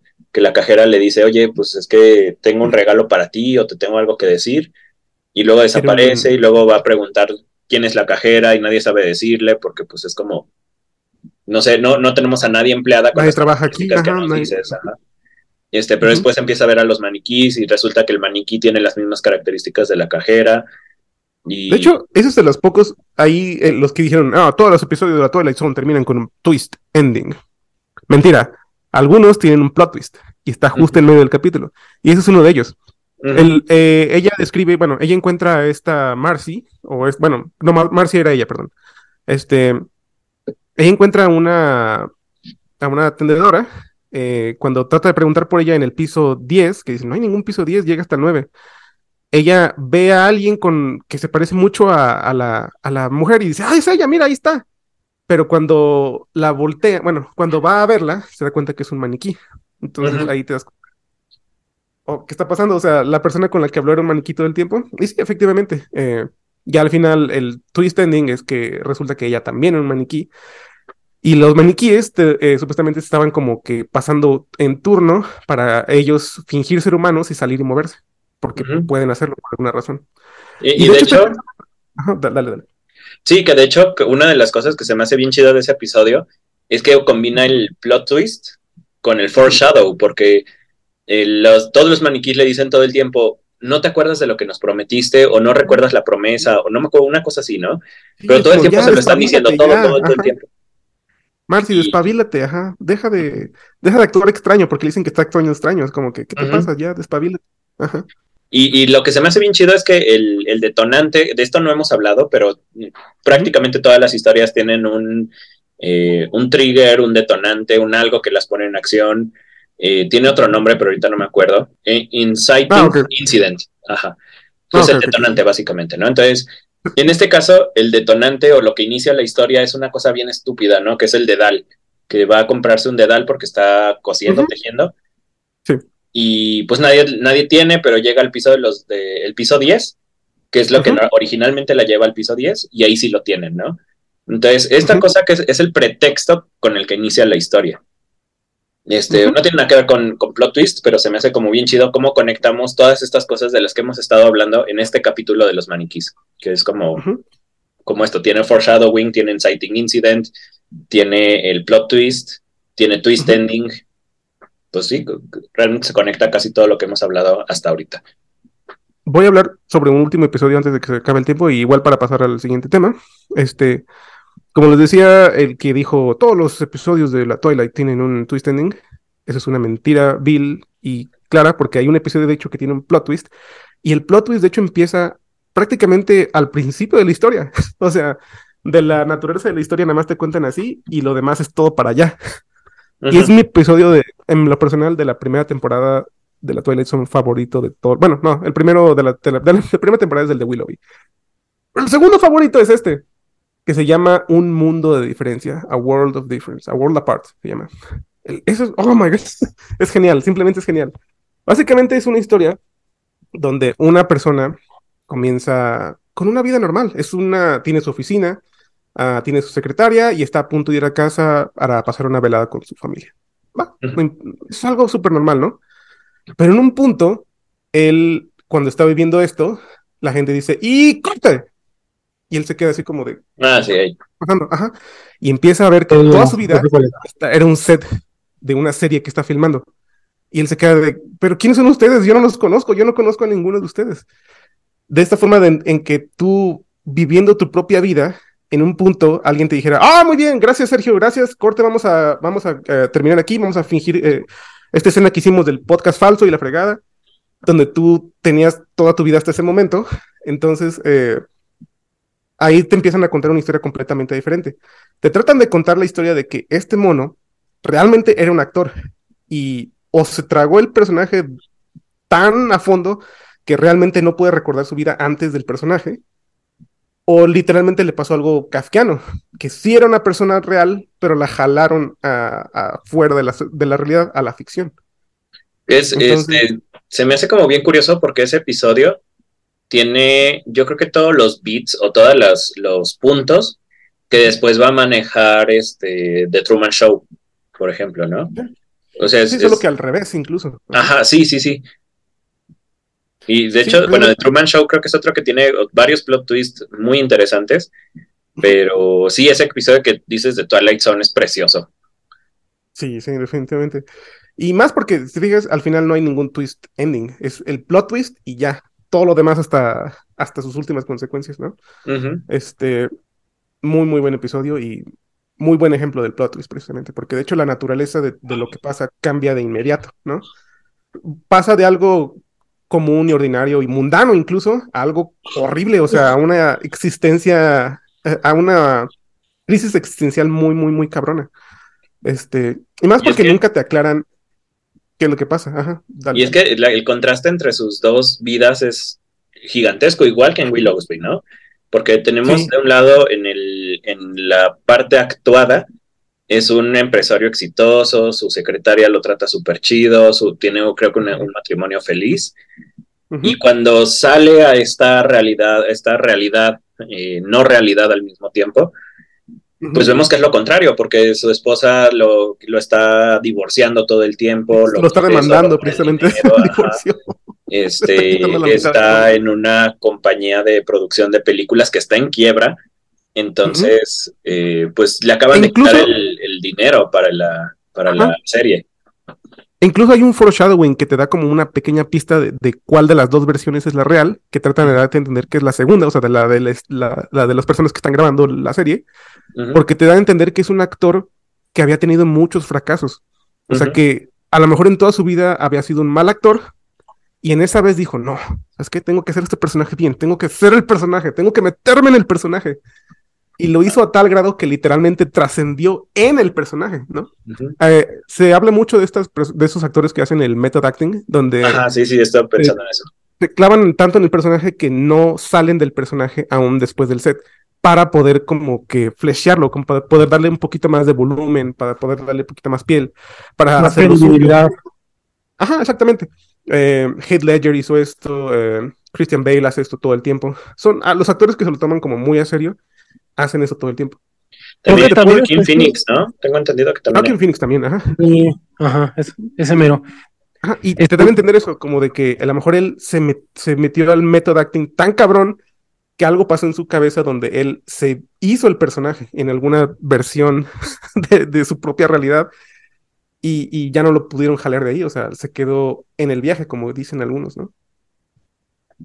Eso, y eso suena bastante, bueno, daña, ya las nomás de pensarlo, porque yo, bueno, yo por ejemplo, yo estaba pensando en que a lo mejor en la primera opción, de que el, tipo estaba, lo vi, lo vi más bien como si fuera una vía de escape, de que el tipo en la realidad estaba tan mal que, que, por eso se creyó que su vida actuada este, era su vida real, porque pues era totalmente lo contrario. Era mejor, ¿no? Ajá, exactamente, porque era mejor. Entonces, este, ambas posibilidades, o sea, pues son muy distintas, pero ambas son igual de horribles. porque y es, es, lo que me gusta mucho de, de, esos episodios que justamente acabamos de decir, porque combinan todo esto también que no solo o sea, no, no solo los combinan de una manera efectiva para que el plot twist te sorprenda, sino que aparte hacen que tengas varias interpretaciones y todas puedan ser correctas, pero nadie te dice nunca cuál es la real. Precisamente, te dejan con la incógnita, eh, te dicen, o sea, te dejan con la, la forma de pensar que, que pueden hacer ambas cosas, o sea, ambas son igual de legítimas. Y sí, o sea, tú te pones como a reunir las pistas de, o, o neta alguien lo jaló de su propia realidad de forma horrible o neta el güey era un actor y está teniendo un, un sí, una crisis existencial muy, muy cabrona. Exactamente. Sí, este... Oigan, yo me quedé, mi pregunta va encaminada con un ejemplo y creo que todos conocen este ejemplo, en cuanto lo diga van a saber cuál es, que dice, el esclavo obedece y el hombre elige. De Bioshock. Ajá. Ajá, exactamente. Este, ya ven la parte en la que Andrew Ryan, eh, te encuentras con Andrew Ryan y te revelan que la frase Would you kindly es básicamente con la que te estuvieron controlando todo el juego. Que a mí es genial. Este, mi pregunta es, ¿eso en qué entra? ¿Entra en plot reveal, en plot ending o en plot twist? Plot twist. Plot twist. al mismo tiempo. ¿Eh? al mismo tiempo, plot twist. Plot Es que como estábamos diciendo que el plot ending te, afectaba el... Estaba pensando que era plot ending por el hecho de que te afectaba tal cual como veías la perspectiva de todo lo que te ocurrió durante tu travesía. Entonces dije... Pero no pasa al final, Pedrito, pasa el miedo. Sí, no, no pasa al final. Todavía tienes que ir a... Todavía tienes que juntarte con la mona que queda viva y literalmente ir a derrotar a Fontaine. Ah, sí, cierto, Atlas, sí, sí, cierto. Ah, sí, no sé cómo. Sí, plot ending es así, termina y ya, te sacan algo mágico, ¿no? Como lo que decíamos, eh, yo creo que el de veo gente muerta de... Ese también, bueno, creo que ese, de hecho sí es un plot twist porque cambia la naturaleza de la historia. Hasta ese punto creo que interpretas que a lo mejor algo está mal con el niño, psicológicamente, pues, pues su psicólogo, claro, su psiquiatra. Pero él le dice, no, es que sí estoy viendo gente muerta y ahí es donde tú, este, a partir de esa escena es cuando tú también las ves, o sea, donde tú también ves los fantasmas que él ve. Ah, no, sí, sí, pero me refería a que al final se revela que el mismo psiquiatra es un fantasma. Eso es. Ah, es que creo que más bien esa es una película que tiene el raro caso de tener un plot twist y un plot y un twist ending. Este, el plot twist es ese y el twist ending es que el, el, psico, el psiquiatra estaba muerto todo el tiempo. ¡No! Y vos Ese de hecho es un twist que han tomado otras historias y no de una forma tan, tan buena, porque es como de la misma categoría de la amnesia, ¿no? De, oh, fue un fantasma todo ese tiempo, todo el tiempo estaba muerto, Es como muy común. Eh, y bueno, ahorita que hace rato que mencionábamos este, el Club de la Pelea, se me hace que el Club de la Pelea lo hizo mejor y mucho antes. Sí, sí, definitivamente, sí. Y más porque técnicamente ni siquiera es un fantasma, es como él mismo. Y por todas las pistas que te van dando, o sea, sí, sí tiene sentido, porque todos los diálogos que pudo haber dicho el Tyler Durden los dijo en realidad este cabrón. ¿no? Pero aparte también este no, no solamente fue un plot twist para la audiencia, sino para los primeros, para el mismo personaje de la película. Es como que, oh fuck. O sea, o sea, hasta él mismo como que cayó en cuenta de ese giro. Es como que, a ver, espera, ¿qué? ¿Cómo? Aguanta. Ajá, sí. Estaba pensando, por ejemplo, en Twist Ending para aclarar eso. Pedrito, bueno, Pedrito que se quedó con, como con una duda. Eh, el, que dijo, el que dijo que todos los episodios de la Twilight Zone acaban con eso, obviamente creo que estaba haciendo hiperbólico, pero en cierta forma entiende de dónde viene, ¿no? Porque sí, muchos, la, al final es donde cambia todo, ¿no? El clásico, ¿no? Donde lo parean incluso en Los Simpson, eh, que cualquier cosa en Los Simpson, pero donde se llama servir al hombre, to serve men, que son unos alienígenas que llegan y nos cambian la vida porque tienen tecnología y un día uno de ellos, bueno, un, un humano de los nuestros, encuentra uno de sus libros que dice servir al hombre, to serve man, ¿no? Y ya no, pues está en su idioma, así que no, no, le den mucha importancia, pero le empiezan a traducir. Y ellos dicen, ah, vamos a llevarnos a nuestro planeta para que, jaja, ¿no? Que lo conozcan, guiño.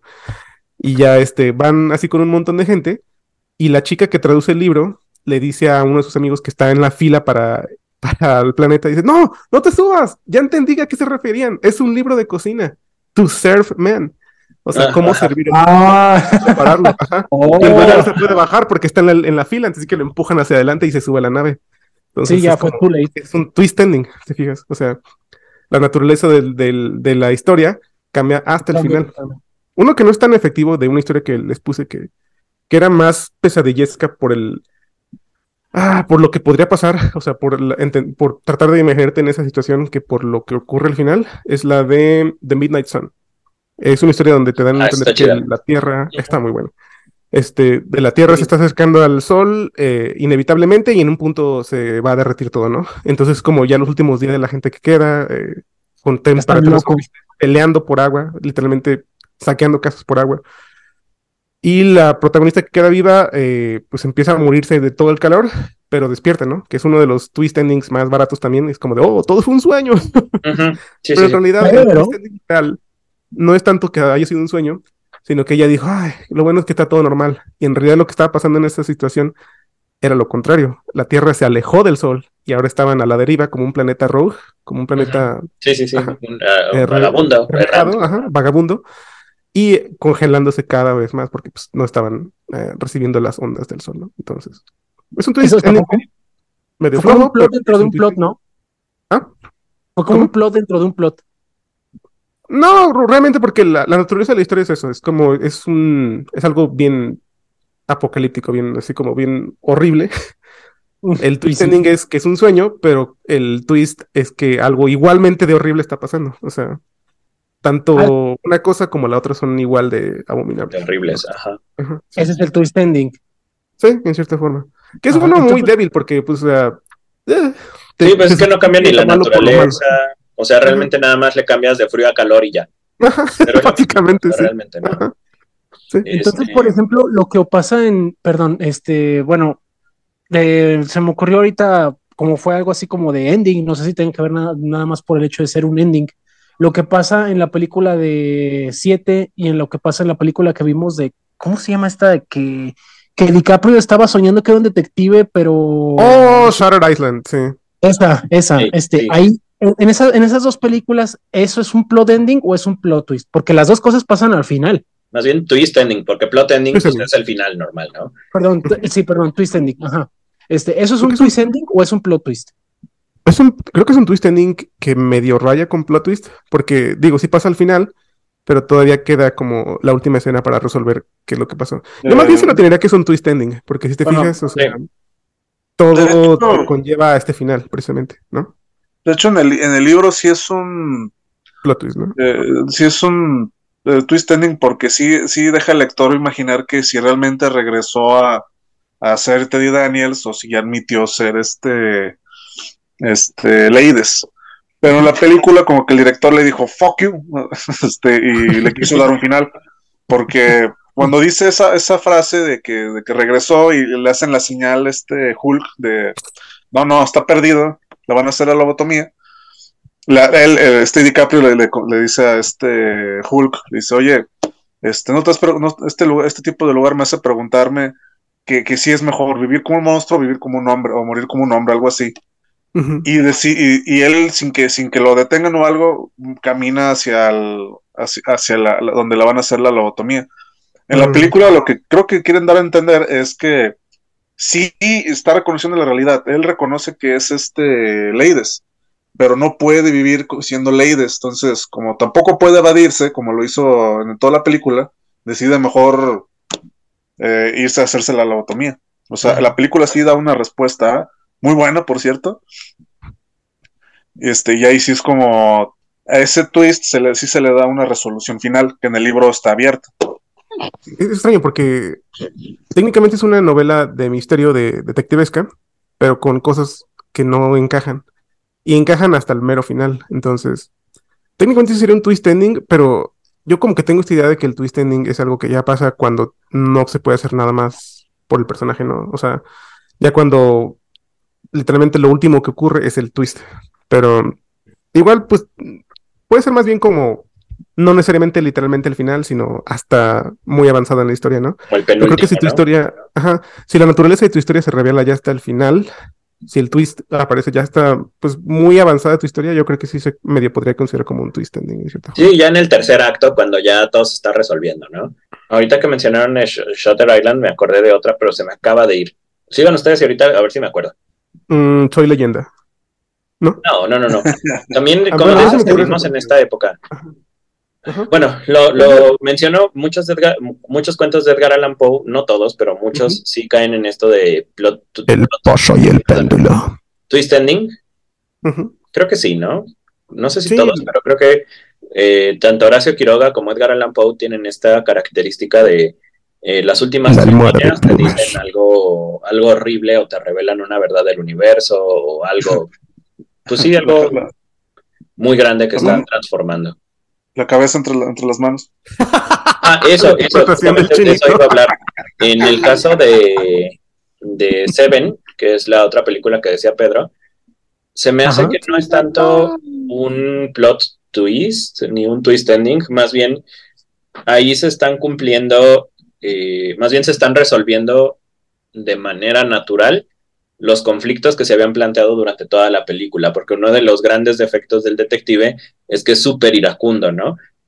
Y más bien ahí se están cumpliendo todos los foreshadowing de, pues este cuate va a reaccionar con golpes, va a reaccionar así. En realidad ah, lo que están diciendo es, este, pues cuando, cuando encuentra la cabeza, pues es, este, se dispara la parte de la ira y eso hace que se, que se cumpla la profecía de, de tú vas a ser el último pecado capital, ¿no? De hecho, eso cae en otro tropo que no hemos hablado, pero que también estaría muy chido, que sería la profecía autocumplida. Ah, sí. Pero creo que ahí es otra cosa, ahí es más bien, no es tanto plot twist, ni twist ending, sino ya te habían dicho que el personaje era iracundo, ya te habían dicho que son los, los pecados capitales, ya tienen estas piezas, y se va acomodando la historia de manera que, este, pues a lo mejor lo, lo inesperado es que creo que es la esposa, ¿no? Pero de ahí en fuera, o sea, todo lo demás ya está como muy, muy bien establecido, ya está muy bien dirigido. Y es lo, la, respuesta lógica que tiene que tener la película para ese, para ese personaje. No, no. Si, si hubiera sido este. Si lo hubiera tomado con calma y lo hubiera abrazado y dicho no pasa nada y aquí se acaba todo, ahí ese sí hubiera sido un twist ending porque estaría yendo en contra de la naturaleza del personaje o en contra de la naturaleza de la historia para demostrarte algo que, eh, pues que no, fue. Para demostrar que el asesino estaba equivocado incluso, ¿no? Que, Porque él contaba precisamente con la reacción de, de DiCaprio, de, de Brad Pitt, perdón. Sí. Sí. Sí, porque aparte te, ya te habían, pues sí, como dijimos, o sea, el foreshadowing, ya te habían establecido con pistas previas que ese era como la respuesta más lógica a cómo fuera a terminar la película, ¿no? Sí, que mucha gente así lo toma como, como plot twist o como twist ending, pero no, yo creo que más bien es un uso magistral del foreshadowing, que te van diciendo todo, o sea, realmente, te digo, más bien el twist ending hubiera sido eh, que cambiara la naturaleza del personaje o que cambiara la naturaleza de la historia, pero no, es una profecía que está desde el principio y se cumple. Es como un destino inevitable, como de los griegos, que desde el principio te dicen, este, Edipo se va a, va a matar a su papá y va a tener relaciones con su mamá y va a tener hijos con su mamá y esto. Te lo dicen desde el principio, pero eso no le quita mérito a la historia, sino más bien vas viendo cómo se cumple y como cada uno de los estadios o cada una de las partes de esa historia pues se van ensamblando y te dan una historia magistral al final. Y no porque te lo digan al principio quiere decir que tenga menos mérito, al contrario, una historia que creo que, canta todas sus posibilidades desde el principio y que te logra resolver todo y que además eh, lo vayas viendo pero, pero emocionado esas resoluciones, creo que tiene muchísimo más mérito que una historia que se basa en un factor sorpresa al final. Cierto, sí. Bueno, para mi gusto, ¿no? creo que eso es... Dale, perdón. Bueno, sí, de hecho, tocando un poquito ese tema de que sí es cansado a veces que mucho, mucho media, películas, libros, etcétera, como que quieran depender de, del plot twist, así como que, no, no, es que. Tiene que, tenerlo. no, es que no que hacerlo, Y, y, posiblemente hasta se escuden en que pueden hacer lo que quieran siempre y cuando tenga un factor sorpresa. Entonces, solamente el, el, el fatídico fallido, que ojalá se retuerce en el infierno, de, de Lord Shadow. Ah. De que, oh, es que eres Drácula, oh, Drácula, oh, vende, porque eres Drácula ahora, es como que vato, no. Luego no eso, Ya, hasta ya el Igarashi ya les había yo, eh, robado eso años atrás con el Soma, ¿no? O sea, es como, chavo, tu plot twist, ya, ya, ya lo también el, Que también el Igarashi también es todo, todo lame de que yo soy Drácula, es como, ay, hijo de tu. Sí, es como, que, negro, vete para allá. hacer que nos cancelen, cabrón. Quiero aclarar que no es solo un conocido, yo no lo conozco. Era... Te voy a editar fuera del podcast, que al cabo has hablado poquito. Nada, ah, que Chino es un afro no así que puede ser lo que sea. Ah, soy, soy, moreno, entonces no soy blanco, así que tengo derechos. No soy racista, Chinito es mi amigo. La clásica. No, es Tengo amigos negros, entonces no soy racista. Así es. Imposible. Entonces, aparte, no, aparte no solo eso, o sea, no solo eres Drácula. Estás en el siglo XXI donde hay coches, como que, a ver, no, espérate. ¿Qué estás haciendo? Lo manejaron mal, sí, exactamente. O sea, o sea, no porque un factor sorpresa no quiere decir que ya, ya tienes el gane, no, o sea, hay que, hay que hacerlo bien. Yo digo que los que hicieron ese juego vieron el vampiro T por 8 y dijeron, ya sé que vamos a hacer. Ándale. Entonces, como que dice el, el foreshadow, bueno, por lo que estoy eh, por lo que estoy entendiendo es que puede decirse que en principio tanto foreshadowing como plot twist son como conceptos este, en guerra, ¿no? Porque son totalmente el lado opuesto del otro, o sea, son totalmente lo contrario, porque mientras uno busca el factor sorpresa, el otro te busca, te busca construir este, algo para que al final, aunque no haya sorpresa, esté bien hecho, ¿no? En cierta forma, creo que se trata de, se trata de banquear con el hecho de que cuando la gente se sorprende de la naturaleza de una historia, está más inclinada a verla. De hecho, si te fijas, va mucho con la idea de que, eh, de que haya como ciertos embargos cuando salen libros y películas o, videojuegos, porque ellos ya saben que lo sabroso de lo que están sacando es el twist.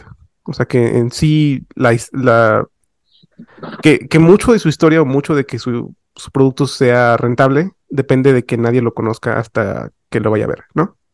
Sí, o sea, sea puro mind blowing, pues. No sé si te acuerdas que en, en, en, en redes sociales había mucho de, no, no sean mamones, no cuenten el final de Infinity War, porque apenas pues, Ajá, precisamente los spoilers, ajá. Ajá, exacto. Va mucho de la mano con eso, ¿no? Con el plot twist. Sí, mm. siento que, bueno, bueno, es que yo, yo, no considero que sean conceptos en guerra. Yo creo que puedes tener foreshadowing de un plot twist sin ningún problema. O sea, puedes ir diciendo como, como de broma, jajaja, ja, ja, resulta que él es el malo, ¿no? Y así como todos los amigos riéndose, y resulta que sí es el malo. O sea, estás haciendo foreshadowing y estás haciendo un plot twist. No es necesario que estén en guerra. O sea. Pues eso, de, hecho, eso lo hizo magistralmente en Breaking Bad, donde este. Hank sí le hace, una, un chiste a. Sí, exactamente, sí, sí, sí. Ah, sí, cierto. Sí, donde está el, el las iniciales WW, ¿no? En el libro del. No, muchísimo antes, muchísimo antes, muchísimo antes, en los primeros episodios donde, donde se burla de Walter diciéndole. Este, sí, ya te imaginas a ti todo Lord de algo. ah, sí. Sí, es verdad. Un día me llevo, si quieres. Ajá. Y él dice, sí, un día. Sí, tienes razón. Sí, sí, sí. Sí, eso es foreshadowing, completamente. Y... Porque también muchas veces el foreshadowing ni siquiera se sabe para qué es el foreshadowing, solo está ahí. Y es hasta que pasa que dices, oh, por eso este güey, oh, ok, no. Ahora, una cosa que estaba leyendo aquí en este cosa de TV Tropes Dice que si un foreshadowing lo haces, este, bueno, hay como varios, varios niveles, ¿no? Tienes uno que es el foreshadowing más barato, que es el, eh, lo, lo, haces dos capítulos antes de que pase la cosa, pues eso es como de, ah, como, que estás previniendo la reacción del público, ¿no? Porque te da miedo ver como, esto. Pero también dice que si haces un foreshadow con muchísima anticipación, o sea... La gente se va a olvidar de eso. No, no tanto eso, sino que ya, ya ni siquiera se puede contar como foreshadow. O sea, si lo dices en el libro 1 y tiene consecuencias hasta el libro 3, eso ya no es foreshadow. O sea, ya eso ya es otra cosa. No sé cómo se llame, pero no es foreshadow. Idealmente tienes que tener, no sé, un dos, tres capítulos, cinco capítulos de anticipación, pero que se resuelva en ese mismo libro, porque justamente eso es uno de los riesgos del foreshadowing, que el foreshadowing lo que hace es que abre como caminos o abre vetas o abre eh, posibilidades, y si no cumples esas posibilidades, pues lo que tienes es una historia que promete mucho, pero que no te va a dar eh, pues el ancho, como... O, que a lo mejor lo, lo cumple en la secuela, pero pues ya más bien queda, es porque quedaron esos hilos abiertos y en la secuela dijeron, ah, vamos a amarrar esto porque se nos pasó, ¿no? Mm, el foreshadowing, sí, idealmente se resuelve dentro de la misma historia. Fíjate que ahorita sí estamos, ya que estamos mencionando el foreshadowing, que creo que vamos a hacer la transición de uno y el otro, eh, voy a mencionar precisamente el ejemplo que habíamos dado hace rato sobre Depredador. Eh, como hemos dicho, sí, Depredador comienza siendo una película de acción y acaba siendo como una especie de slasher eh, de ciencia ficción de horror, ¿no? De cierta forma. o sea, cambia la naturaleza de la historia, bla, bla, bla. Pero hay una escena muy particular donde encuentran a los, a los otros, a los que estaban cazando, al, al, comando que estaban cazando, pero están todos muertos. Y cuanto es peor, eh, hay indicios de balas, o sea, de que estaban disparando en todas direcciones. Y el mismo Arnold Schwarzenegger les dice, ah, yo creo que los emboscaron y este y el que les dice sobre las balas dice, eso pensé yo hasta que me di cuenta que no hay rastros de pisadas en ningún lado. Estaban disparándole a la nada. Y más adelante cuando descubren al depredador y se dan cuenta que es invisible, ellos mismos empiezan a esperar a todas partes, haciendo exactamente lo mismo que habían hecho esos güeyes. Se repite como el ciclo. Se repite exactamente la historia. Es un foreshadowing así de ah, el beso de un chef, ¿no? Es como muy bien hecho, de, de, de, magistral. Tecnología, pues, así como de diccionario, básicamente. Yo había leído otro de Foreshadowing, también de Depredador, que también se me hace muy interesante. Eh, dicen que cuando vas viendo como las personalidades de este, de este grupo de élite, de estos que son, creo que boinas verdes, no sé, no importa, que son de élite del ejército, vas viendo que cada uno de estos eh, personajes representa un, no un pecado capital, pero sí como un defecto de la, de la humanidad, ¿no? Porque tienes al que es súper soberbio, al que es envidioso, al que, etcétera, etcétera, pero el depredador los va matando a cada uno correspondiendo su, su defecto. Mm, este, por ejemplo, creo que al, al, que es como muy orgulloso, creo que lo despelleja, le quita la identidad, ¿no? Al que es este como muy alzado, lo, lo hace, le quita los ojos porque pues para que no se pueda ver a sí mismo, no sé, tiene como eso, no me acuerdo bien, lo leí hace ya muchos años, pero creo que sí tiene una cosa así, y eso también es foreshadowing, estás utilizando los defectos del personaje para, bueno, no es necesariamente foreshadowing como diccionario, pero creo que sí tiene cierta correspondencia, estás poniendo una cosa y le estás poniendo un castigo que de alguna manera viene anticipado por los defectos. Sí, yo creo que eso entra un poquito como más en teoría de interpretación de la película y eso, pero pues podría interpretarse como eso, porque mm, estoy pensando, por ejemplo, en las muertes de, de, los monos y creo que sí, muchas corresponden. Pero por ejemplo, en la que tú dices donde lo despelleja y eso, eh, hay una. Hay una donde no sé si sea tal cual por la naturaleza, como tú dices, que sea en cada uno de los efectos, pero te dan a entender que, por ejemplo, ese personaje, el que, el que les dice de los indicios de las balas y todo eso, está como muy separado de los otros monos. Porque los otros monos empiezan a caer como moscas y cuando se enfrenta a él con el depredador, no, no corre ni trata de huir ni trata de engañarlo, sino que se pone, o sea, así como de dale pues, tú contra yo, cabrón. Y de hecho, a pesar de que el depredador mata a todos los demás como si fueran moscas y los echa para atrás, el depredador con ese mono específicamente es el único con el que le, con el que se lleva su cráneo. Porque él dice, este sí merece ser preservado, este güey sí me dio batalla. Este güey sí entendió para qué estoy aquí. O sea, él no viene así como para matar así gente porque es bien mamón, porque es un Freddy Krueger. No, él quiere el reto, él quiere la cacería, o sea, y cuando un cazador dijo, órale cabrón, tú y yo, el güey dijo, órale, al fin entendiste por qué vine aquí, y por eso se llevó su cráneo. Entonces, sí, este pues es como un trofeo, ¿no? Realmente este sí vale la pena. Ajá. Y ahí te van dando un incluso. Sí, exactamente, como el, el, es, más por el honor, ¿no? Como por la honra de, del guerrero. Eh, exactamente. está buscando, ajá. Ahí creo que va como revelándote un poquito de la naturaleza del personaje. No sé si tal cual sea foreshadowing, pero sí te dan a entender como con estas pautas de la naturaleza de los personajes mismos, qué es lo que va a pasar, ¿no? O, qué es lo que hace diferente a la muerte de este mono con la muerte de los demás. Pero ahí este... también entró otra duda. ahorita que dijeron todos estos ejemplos que básicamente pues eh, te van diciendo de manera así sutil, chavo, aquí hay una pista, chavo, aquí hay una pista. Este, Sergio ahorita mencionó que no, como que hay que buscar, bueno, básicamente de entender que hay que buscar como un punto medio o un punto de equilibrio entre no decir el, entre, hacer foreshadowing antes de, tu, de tu gran revelación o de tu, sí, antes de tu gran revelación, ni ponerla tan atrás. Este, entonces aquí mi duda es, ¿podría funcionar también la táctica de poner como varias pistas intercaladas a cierto tiempo dentro de la historia? Como por ejemplo ponerlo al final, decir, no, pues aquí está una pista, va, pero pues como es la primera pista, pues supongo que uno se va a olvidar de eso, ¿no? Y luego ya, por ejemplo, volver a poner esa pista como a mitad, no sé, mitad de la historia, como para recordar lo que se vio en la primera, para decir, chavo, recuerda lo que te dije al principio. Y ahora sí, ya con eso, tenerlo en cuenta como para que a la tercera que te la digan y ya sea tu gran revelación, por así decirlo, así digas, oh, ahora sí entiendo de dónde venía esto. O sea, como un recordatorio, ¿también es válido y se ve bien o se ve como flojo? No, sí, de hecho sí, o sea, realmente pues como te hemos dicho varias veces, pues no hay como reglas en la escritura, pero sí, mientras más, eh, ok, si lo dices muchas veces va a ser como in your face, ¿no? Como tienes que entender esto. Eh, pero si no lo dices, si lo dices una o dos veces nada más, es como, pues se me olvidó.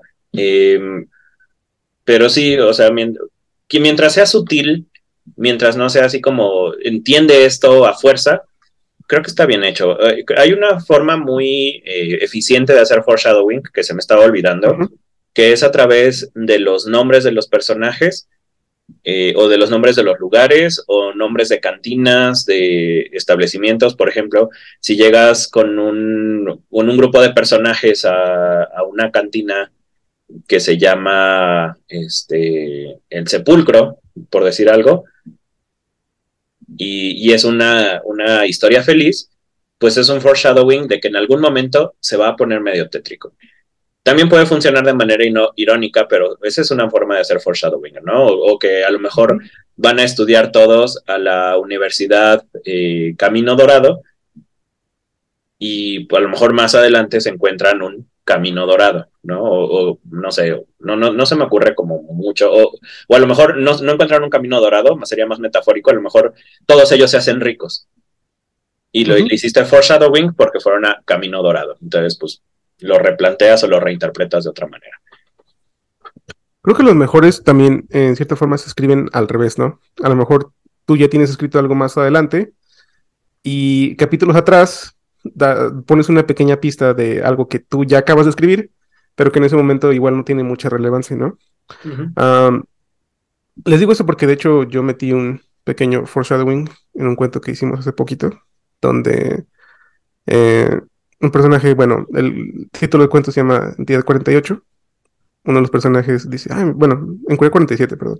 y uno de los personajes recibe la eh, entidad 48 y dice, ay, mira, eso me gusta. Y otro personaje después, sí, a mí también me gustaba. Y se Shadow es como porque revela la naturaleza de por qué ya no le gusta. O sea, más adelante, porque se dan cuenta de que esta entidad es algo, pues, en cierta forma dentro de la fantasía incluso sobrenatural, ¿no? Algo que va más allá de sus conocimientos en ese momento. Eh, estaba viendo, por ejemplo, la lista aquí de todos los eh, ejemplos de cosas que son como foreshadowing y creo que es muy, muy flexible. O sea, uno podría pensar que es como una frase que alguien dice o como los nombres que tú dices, pero es literalmente un montón de cosas. Creo que el primer ejemplo que dan aquí es el del león de Androcles, que es precisamente este tropo clasiquísimo de que eh, hay un animal, hay una bestia y por alguna razón esta bestia se queda o atrapada o en una situación de peligro y el héroe en vez de decir, ah, vamos a finisharte o vamos a acabar este trabajo o lo que sea, lo libera, ¿no? O sea, lo, lo, lo ayuda y en agradecimiento esta criatura o lo ayuda después y son super amigos o en un punto clave más adelante de la historia. Este. Regresa. ¿no? el, Resident, el, perro de Resident 4. El perro de Resident 4 es clásico. Luego, luego fui a buscar en ese artículo y a veces estaba y sí, sí está chinito. o sea pues que como que dices, es foreshadowing con simbolismos, por así decirlo. claro, sí, sí, sí. exactamente. de hecho, este, no sé si quieras que ya la, en el próximo programa que hagamos, en el próximo podcast, eh, leas algunas de estos, porque son un montón. O sea, sí, de verdad, hace rato que lo vi, dije, no, o sea, no vamos a acabar, no vamos a abarcar todo lo que es foreshadowing en un episodio de ni siquiera yo creo de cinco horas, porque son demasiados formas de hacer foreshadowing. Una que ya había mencionado Rubas es si mencionas una escopeta, eh, esa escopeta tiene que hacer algo después, ¿no? Que es la, la pistola de Chekhov, que es súper clásico. De hecho, es de lo que nos, de lo poco que nos enseñó Storer, ¿no? O sea, creo que era el único ejemplo de foreshadowing que conocía. Y, no, es que tiene que ser así toda la teoría literaria. No, claro que no. Ah, sí, es como muy. es muy curioso. Bueno, creo que ya es hora de ir pasando a las Eldritch Abominations y creo que podemos comentar muchas de estas cosas que hemos estado hablando a lo largo del podcast también para ya no dormirnos tan tarde, ¿no? Entonces, bueno, ¿qué son las Eldritch Abominations? Hace rato estaba investigando el nombre porque siempre se me ha hecho así súper chido el nombre Eldritch. Y resulta que es una palabra del inglés antiguo que es como reino de los elfos. Yo pensé que era como reino de los elfos. Elf, elf. Ah, sí. Eh, de hecho, aquí este, la, la, palabra antigua era elf, elf o elf, pero la F se transforma en D y rise o reach. Eh, hay muchas, muchas formas, ¿no? Como esta. Entonces, según esto, es como un reino, un lugar que es eh, rico en elfos. Si lo ponemos muy, muy payaso, podríamos decir que es incluso este, como si habláramos del reino de fantasía que habla después Tolkien. Entonces, cuando hablamos de una abominación eldritch, hablamos de una abominación élfica o una abominación creada o nacida en la fantasía. Claro que pues esa definición no, no corresponde o esa, esa etimología no corresponde con las abominaciones que encontramos en Lovecraft, por ejemplo. O, ¿Por qué hablo de las Eldritch Abominations? Porque creo que muchas eh, corrientes de ciencia ficción, fantasía y, horror últimamente han, han caído en, en, las abominaciones Eldritch. Al momento, no sé si ya incluso sea cliché, pero sí es un tropo que se está explotando mucho, ¿no? No sé si recuerden esta película, no, y no me acuerdo si la vi con ustedes, la de The Void. Sí. Que es como una, una, este, como una evolución de la cosa de Carpenter, ¿no? Que es este, estos cuates que están en, en, un hospital encerrados y que hay un culto alrededor y que resulta que hay un dios antiguo dormido ahí, ¿no? Entonces, esta es como la, la, imagen que tenemos de las abominaciones Eldritch, la más conocida obviamente es Cthulhu, pero eh, creo que Lovecraft inaugura el tropo con cosas indescriptibles, inenarrables, que están eh, más allá de, la, de lo que es un ser humano. Y pues bueno, esa es una abominación Eldritch y creo que se, se, puede conectar bien con los plot twists, plot endings e incluso foreshadowing, porque hay muchas obras que te empieza, que ya manejan el, el advertirte que hay algo horrible que va a pasar, que los personajes o, o ignoran a propósito o que no son capaces de ver inmediatamente. Y de hecho, bueno, saben que muchos de mis cuentos tienen abominaciones Eldritch de alguna manera. Entonces, pues bueno, eso lo quería mencionar. Ok. Sí, eh, creo que se entiende. Creo que es algo que todos entienden a pesar de que no lo conozcan. Si alguien le dices eh, una abominación a Eldritch y dice, pues, ¿qué es eso, no? Pero le empiezas a como mencionar cosas o ejemplos, dices, ah, como esto, y lo entienden, a pesar de que no, sí, sí, sí. no lo conozcan. Y creo que parte de eso es porque ahorita estoy pensando en casi todos los medios que conozco y que amo. Y, y en prácticamente todos y cada uno de ellos te puedo dar al menos un ejemplo de una historia de Eldritch Abominations. Este, por ejemplo, de películas, bueno, está esa que tú mencionaste. está claramente, bueno, también está la de La Niebla, de Mist, que la vimos. Ah, sí, justamente. Y eso tiene plot, eh, twist ending. Muy buen twist hablando, volviendo un poquito de eso. Este, Estoy pensando, por ejemplo, en Magic the Gathering, que en un tiempo hubo unas abominaciones también, que tal cual les decían Eldritch Abomination eh, en, en, el, en, la historia. Eh, la más grande y la más conocida siendo Emrakul, una criatura 15-15, que en el juego pues, es algo como... Si tú solo conoces Yu-Gi-Oh, digamos que es una 10.000, 10.000, ¿no? Es como algo inalcanzable, ¿no? Creo que la criatura más poderosa antes era el coloso de acero oscuro y era de 10-10. Era como 10-10 contra un 15-15. Ya es, en fin, eh, te dan como a entender que estas criaturas son como más grandes que la vida, ¿no? Porque entre más, entre más, resistencia y más eh, poder tengan, más te da a entender que es como una amenaza, ¿no? Los humanos por lo general tienen 2-2, ¿no? O sea, por, si son hay guerreros, ¿no? Si son como civiles es 1-1, como para entender que cualquier cosa lo podría matar.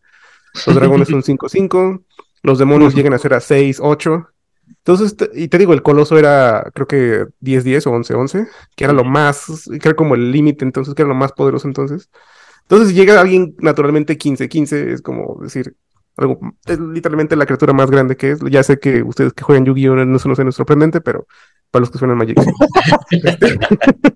y sí, realmente en, la historia son como estos seres que, a pesar que es una historia de fantasía, son criaturas que devoran mundos y que son imparables, ¿no? Em, en videojuegos, creo que un ejemplo, creo que hay un mejor ejemplo, pero ahorita el único que se me ocurre es Dead Space, em, donde también encuentras una especie de artefacto que es antiquísimo y que tiene como la capacidad de volver a las criaturas alrededor, o bueno, la gente que está muerta alrededor de él, en criaturas que reviven y que son monstruos, o sea, abominaciones básicamente. Y este, en literatura, bueno, obviamente está todo lo de Lovecraft y todo su, de su pose, que de toda la gente que. Porque no solo él, creo que tuvo un círculo de escritores que también como fueron aumentando el lore de. Eh, Robert Macken, Robert Macken o Machen, no sé cómo se pronuncia, él es uno de también.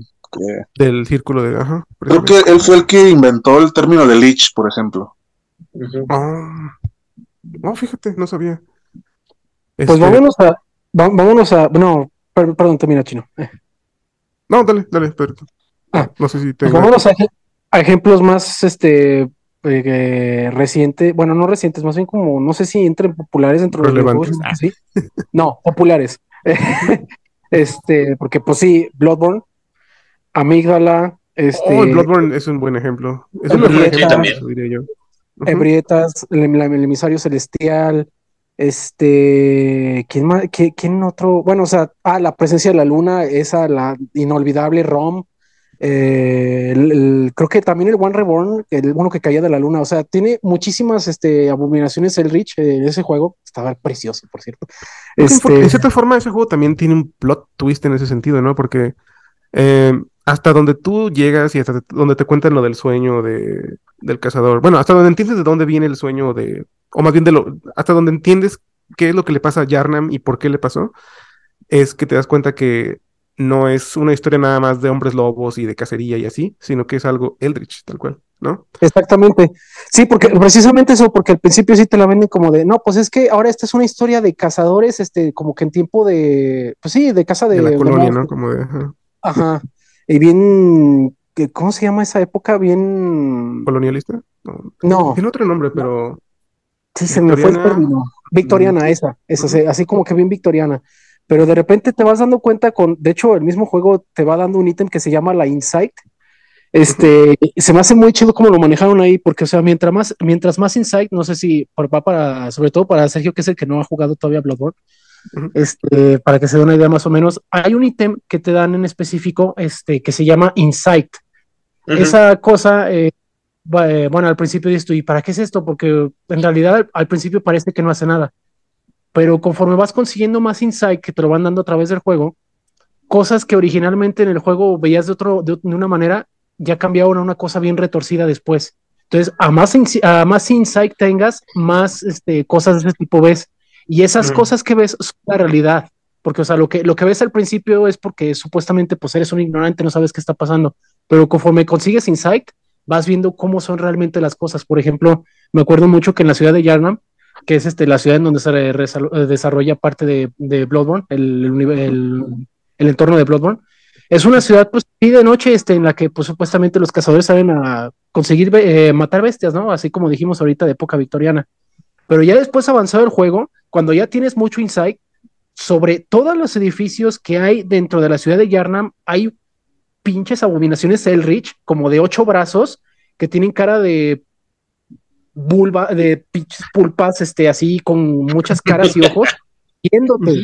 Entonces te quedas como de, ah, cabrón, o sea, ¿aquí qué pasó? Y es porque precisamente vas descubriéndolo por el insight, porque te das cuenta que todo lo del, ¿cómo es? Del, de lo de la casa de bestias es nada más una ilusión de todo lo que en realidad pasa, de que es básicamente, bueno, es, ya se presta esta interpretación, ¿no? Pero sí tiene mucha relación con que las Eldritch Abominations dentro del mismo juego de Bloodborne están muy involucradas en lo que pasa con Yarnam. Entonces, más bien ya se transforma como en un juego de mucho más horror cósmico a una simple casa de bestias. Ese, Eso se me hizo súper genial de ese juego, de ese Es muy complejo, te fijas. Y, ahí, como habíamos dicho, cambia la naturaleza de todo, porque dices, bueno, pues soy un cazador y voy a cazar, ¿no? I'm a dwarf and I'm a dick, ¿no? Pero no, nada, nada de eso es como de, no, eso es un sueño, o sea, y el objetivo de este sueño es despertar de este sueño, porque, te fijas, ahí te ponen al, final la, la, opción, ¿no? O, o perpetuas este mundo que no es real, este, y te vuelves como esta criatura tú mismo, o pues dejas que el cazador te despierte. ¿Te fijas? Entonces, este. O sea, ya cuando. me hace bien interesante de las Eldritch Abominations, que no es necesariamente y no está limitada solo a objetos orgánicos o objetos vivos incluso. El ejemplo que yo tenía pensado es, y eso es así, yo creo lo van a identificar luego, luego, el evento Horizonte, que a mí se me hace oh, una nave así, cada vez que lo, que lo pienso, le encuentro más cosas. De, Creo que me diste una de mis películas favoritas, Rubas, con Evento Horizonte. Eh, porque sí, o sea, es esta nave que, que, viaja a otra dimensión, después se revela que esa otra dimensión es el infierno, pero ya cuando regresa ya no es una nave normal, ya es una nave sentient, ya es una nave con conciencia que tiene fantasmas ahí atorados. Y, que, estuvo de hecho, hasta en el escáner biométrico muestra señales de vida, o sea, la nave. Sí, claro, sí, sí, sí. Ajá. Entonces, esa nave que regresa ya es una Eldritch Abomination, ¿no? Es una, una nave que estuvo más allá de las estrellas, se pasó todas las estrellas y llegó al infierno. Entonces, o sea, no sé, se me hace genial eso. Em, eh, otras cosas que pueden ser Eldritch Abominations, bueno, criaturas, objetos, personajes, pues casi casi que cualquier entidad que exista o que no exista, puede ser una Eldritch Abomination. Y eso, eh, por eso me gustan tanto, porque son eh, el punto que tienen en común la fantasía y la ciencia ficción. Porque en la ciencia ficción puedes crear Eldritch Abominations a través de experimentos, ¿no? En, esta novela que tengo que se llama eh, Telema Blue, los personajes, por estar experimentando y jugando con cosas que no entendían, terminan creando una Eldritch Abomination, pero a través de la ciencia. Entonces, pues mm. eso es como, como eso, ¿no? El, tropo da para muchísimas cosas. Ustedes ya estuvieron hablando de Bloodborne, donde aparecen estos eh, monstruos o estas abominaciones. Y, no sé, porque realmente hay en muchísimos medios. Creo que me pasa igual que a ti, Rubas. Casi, casi, casi cada cosa que me gusta de alguna manera está relacionada con lo Eldritch, con lo, con lo sobrenatural, extraño, horripilante. Mm, hay una que les puse hace tiempo que se llama In the Mount of Madness. In the Mount of Madness. Ah, sí, claro, sí, sí, sí. la boca de la locura. También es de Carpenter. una película que tal cual es, es Eldritch. Es una película de John Carpenter, si no tengo... Sí, es una... Sí, sí, sí. Creo que es de Carpenter. de John Carpenter, o sea, del mismo que hizo precisamente La Cosa. Que yo consideraría también, igual que tú, Sergio, un Eldritch Abomination. Así, sí, también. Hecho y derecho. Ajá. Este... En esta película te dan a entender que hay un autor que es como una especie de clon o fusión entre Stephen King y Lovecraft, que es un autor reconocido que, que es como bestseller, que nada más está como vomitando novelas que venden un chingo, pero que en una de esas veces desaparece y lo van a buscar a un pueblo donde supuestamente está, pero se dan cuenta que este pueblo es ficticio, que realmente no existe. Este, incluso ellos mismos, pues, eh, cuando tratan de eh, encontrarlo, se dan cuenta que las pistas de dónde está ese pueblo están en las portadas de sus libros. Y cuando van a visitarlo, se dan cuenta de que las cosas que él escribe comienzan a tomar vida dentro de este pueblo. Entonces, este, él como escribía mucho de estos tipos de entidades que son, eh, pues, desconocidas y que te vuelven locos si las ves y que están llenas de tentáculos, eh, se comienzan a ver en este pueblo pero también te dan a entender que él este, las está trayendo de un mundo donde sí existen a en nuestro mundo donde todavía no existen. Entonces, él rompe como ese, ese velo entre ficción y realidad, donde estas criaturas que son, que existen a lo mejor en un mundo más allá de lo que nosotros comprendemos como, a lo mejor incluso pasa algo muy parecido como en ese episodio de A World Apart que les había comentado de Twilight Zone, donde a lo mejor para ellos o sea, ellos siempre han sido reales y para nosotros son ficticios, pero rompen esa barrera donde dejan de ser ficticios. Entonces, este, hay una, esa escena muy buena que a lo mejor debieron haberla como ampliado un poquito más en la película, donde él corre al final y todas estas entidades que vienen de, de afuera de nuestro mundo vienen al nuestro, o sea, mientras lo persiguen. En este pasillo cuando se abre, porque aparte la escena está bien chida, ¿no? Que, la, que se empieza a ver como si todo estuviera lleno de papel por todas partes, como si las mismas abominaciones estuvieran rasgando el... la, tela de la realidad. Ajá, sí, sí, la tela de la realidad, sí. Sí, sí. Y sí, se puede ver como la... No, no se ve a una entera, a una criatura entera, pero cuando se ve como el, las... Um, ¿Cómo se llama eso de uno por el todo? El... La metonimia. La metonimia, ajá. O sea, se ven nada más como las piernas de algunas de criaturas o parte de su uh, cuerpo.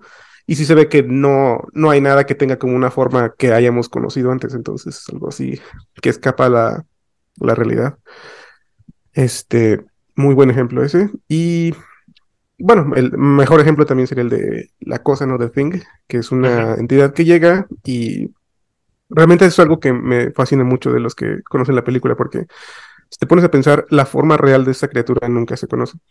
Sí, eh, Son solo formas que él ha imitado de otros planetas y que las representa, y que para nosotros son completamente horribles, pero que a lo mejor en algún lugar es normal, ¿no? A tal punto que te hace preguntarte si nuestra propia naturaleza, a lo mejor humana, no sería Eldritch para otra raza incluso, ¿no? Sí, sí, sí. Muy buena pregunta, sí es cierto. Imagínate que hay una raza de criaturas así súper bonitas que nada más son como un blob y son súper pacíficas y todo es súper pastel y un día llega un ser humano. ¿Te imaginas la reacción de eso? Como, ¡Ah, cabrón! ¿Qué es eso? ¿Dónde está tu blog? No sé, ¿por qué tienes no, esas madres, no? ¿Por qué no estás pegajoso? Porque no estás pegajoso. algo que se me hace súper bonito, bueno, bonito, interesante, pues, del tropo es casi todas las Eldritch Abominations tienen dos efectos inmediatos. Número uno, se crean cultos alrededor, en el tropo, pues, o número dos, vuelven loca a la gente. O sea, no hay de otra. O, ah, haces cultos y las adoras y, todo el mundo está obsesionado con eso, o todo el mundo se vuelve loco. O las dos, que es el, ideal de Lovecraft, ¿no? O sea, todos están locos y están en un culto. Pero se me hace bien chido porque sí, o por ejemplo, en, en Evento Horizonte, pues justamente pasa que todos se vuelven locos. No hay un culto, pero sí llegan a una orgía de sufrimiento y muerte, que es en el infierno, ¿no? En el cuando se sacan los ojos y dicen, este, Ay, no me acuerdo de la frase en latín, pero. Que es, expectare. ¿Qué? ¿Inferna? ¿Qué? Inferni. Ah, libratos. Eh, Ay, no, liberate, sí, es la frase en, en latín, ¿no? Liberateme ex inferis. Ah, eso, ajá. Es, es liber, libérate del infierno, libéranos del infierno, algo así. Libérame, libérame del infierno, sí. Entonces, y, bueno, ahí se vuelven locos en, el, en las montañas, en la boca de la, de la locura, justamente es esto, toda la gente del pueblo eh, son personajes del escritor, pero todos tienen una comunidad medio cult-like, ¿no? Cuando empieza uno, cuando llega un extranjero y empieza a picar, pues todos reaccionan como reaccionaría un culto, o sea, ¿por qué te metes con nosotros? ¿Qué tanto vienes a buscar aquí? Y es eso, una naturaleza de culto. Este, eh, estoy pensando en... Fíjate, fíjate que hay una tercera variable que la puso este videojuego que se llama Tala Darkness, Ajá. Oh, oh, oh, ¿Cómo se me pudo haber olvidado ese videojuego? No, es que tenía que ser mencionado. Fíjate que hay una tercera variable en la que este, esta, una de las facultades de la abominación de Rich es de que tiene dominio de la realidad. Sí, también. la, manipula. La manipula. Ah, ¿Por qué?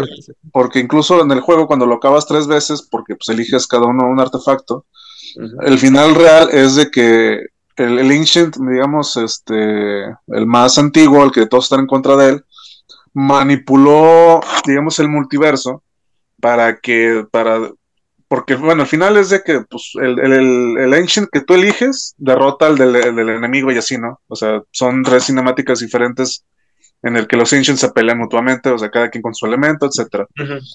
Entonces, este, la idea es de que este Ancient llamado Mantorok eh, manipula el multiverso para que esas peleas hayan sido simultáneamente, de manera que los tres se mataron al mismo tiempo.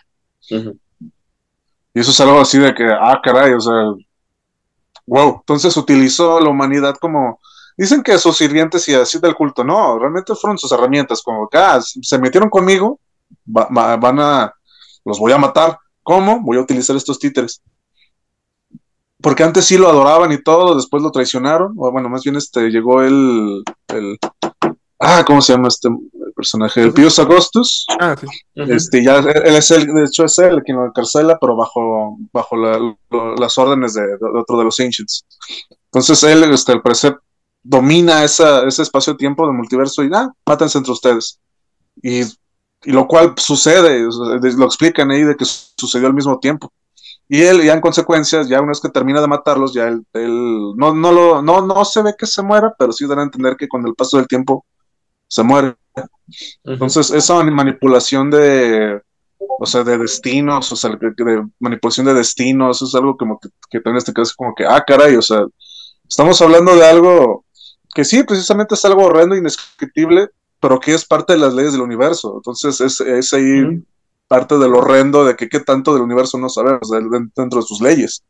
Porque al parecer esto está permitido, porque ahí está, existe.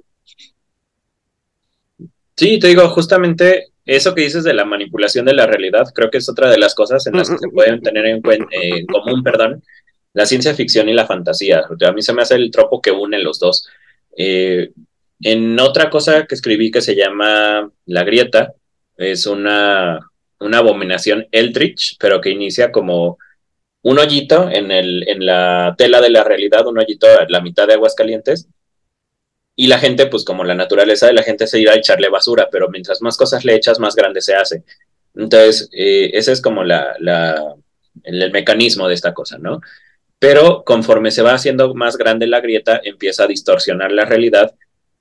Y cuando una persona cae en esta grieta, eh, hace una de las manifestaciones que tiene es que eh, se le olvida a la gente que esa persona existe. Entonces reconfigura todo el pensamiento de esa persona para eliminar a esa persona de la existencia. Entonces, si por ejemplo tenemos, estamos nosotros cuatro y se cae Rubas a la grieta, entonces de repente dices, no, pues estamos, este, Pedro, el chino y yo, vamos a la casa del chino y ni, ni siquiera nos acordamos que existe Rubas. De repente todo lo que era Rubas, todas sus cosas, todo, todo desaparece. Entonces, bueno, eso, ¿no? Y esas es como cosas de las entidades Eldritch con las que sí te puede salir, ¿no? O sea, porque justamente como tienen la capacidad de manipular la realidad que tú agregaste ahorita, que no me acordaba, pero pues sí es vital de las abominaciones Eldritch, sobre todo las más grandes, este, pues eso. Ahora, otra cosa que quería mencionar es que creo que los cuatro, de alguna manera, también tenemos este tropo en nuestras historias. En la mía, bueno, todos los espíritus del vacío son abominaciones Eldritch. Eh, no sé, por ejemplo, Chino, contigo, este, eh, los Armagetritza o no sé. Pues esos, este, son, pues esos son experimentos. Pero cabrían como Abominación Eldritch o alguno de tus mm, personajes. más, bien sería, más bien sería un Mancrazón y Tragoseliartos. Ellos, ellos sí serían abominaciones. Ok. ¿Rubas? Mm, estoy tratando de pensar. Eh, supone que en la historia hay una especie de entidad que es el universo mismo porque es como el dios primigenio. Supone que existió años y años y años y años así solo. Y esa es su existencia ideal. Pero supuestamente en uno de esos ciclos que tenía, que supuestamente son los ciclos del Big Bang y Big Crunch, supuestamente, en esos, eh, sin querer, se genera vida, que en ese momento es como un germen. Pero es una vida que precisamente porque no tiene movimiento, es solamente el universo quieto, él no puede intervenir de forma directa. Entonces, este, este germen se va, va sobreviviendo los, eh, los ciclos de, de, singularidad una y otra vez hasta que va evolucionando en esencialmente un dios, el primer dios. Y este primer dios crea otros dioses y estos dioses comienzan a, apoderarse de los planetas. Pero él a través de su influencia eh, crea como una especie de submundo de sueños con el que a través de ese submundo de sueños alcanza a manipular a esos dioses para que maten a los otros dioses. El propósito final de esta entidad es que el universo quede completamente quieto de vuelta, como él lo conoce. y creo que es la única forma que tengo tal cual Eldritch, porque es como algo que va más allá de la forma de... O sea, la, la, la idea es que todo la, toda la materia es él o es esta entidad.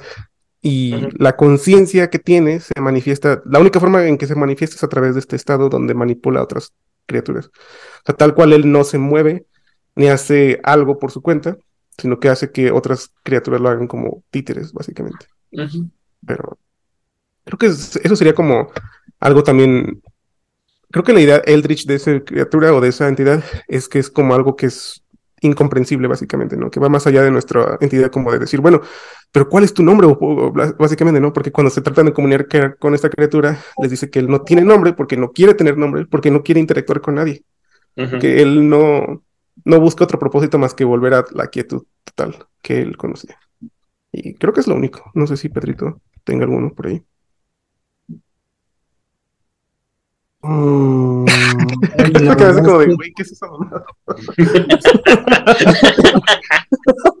no, creo que no.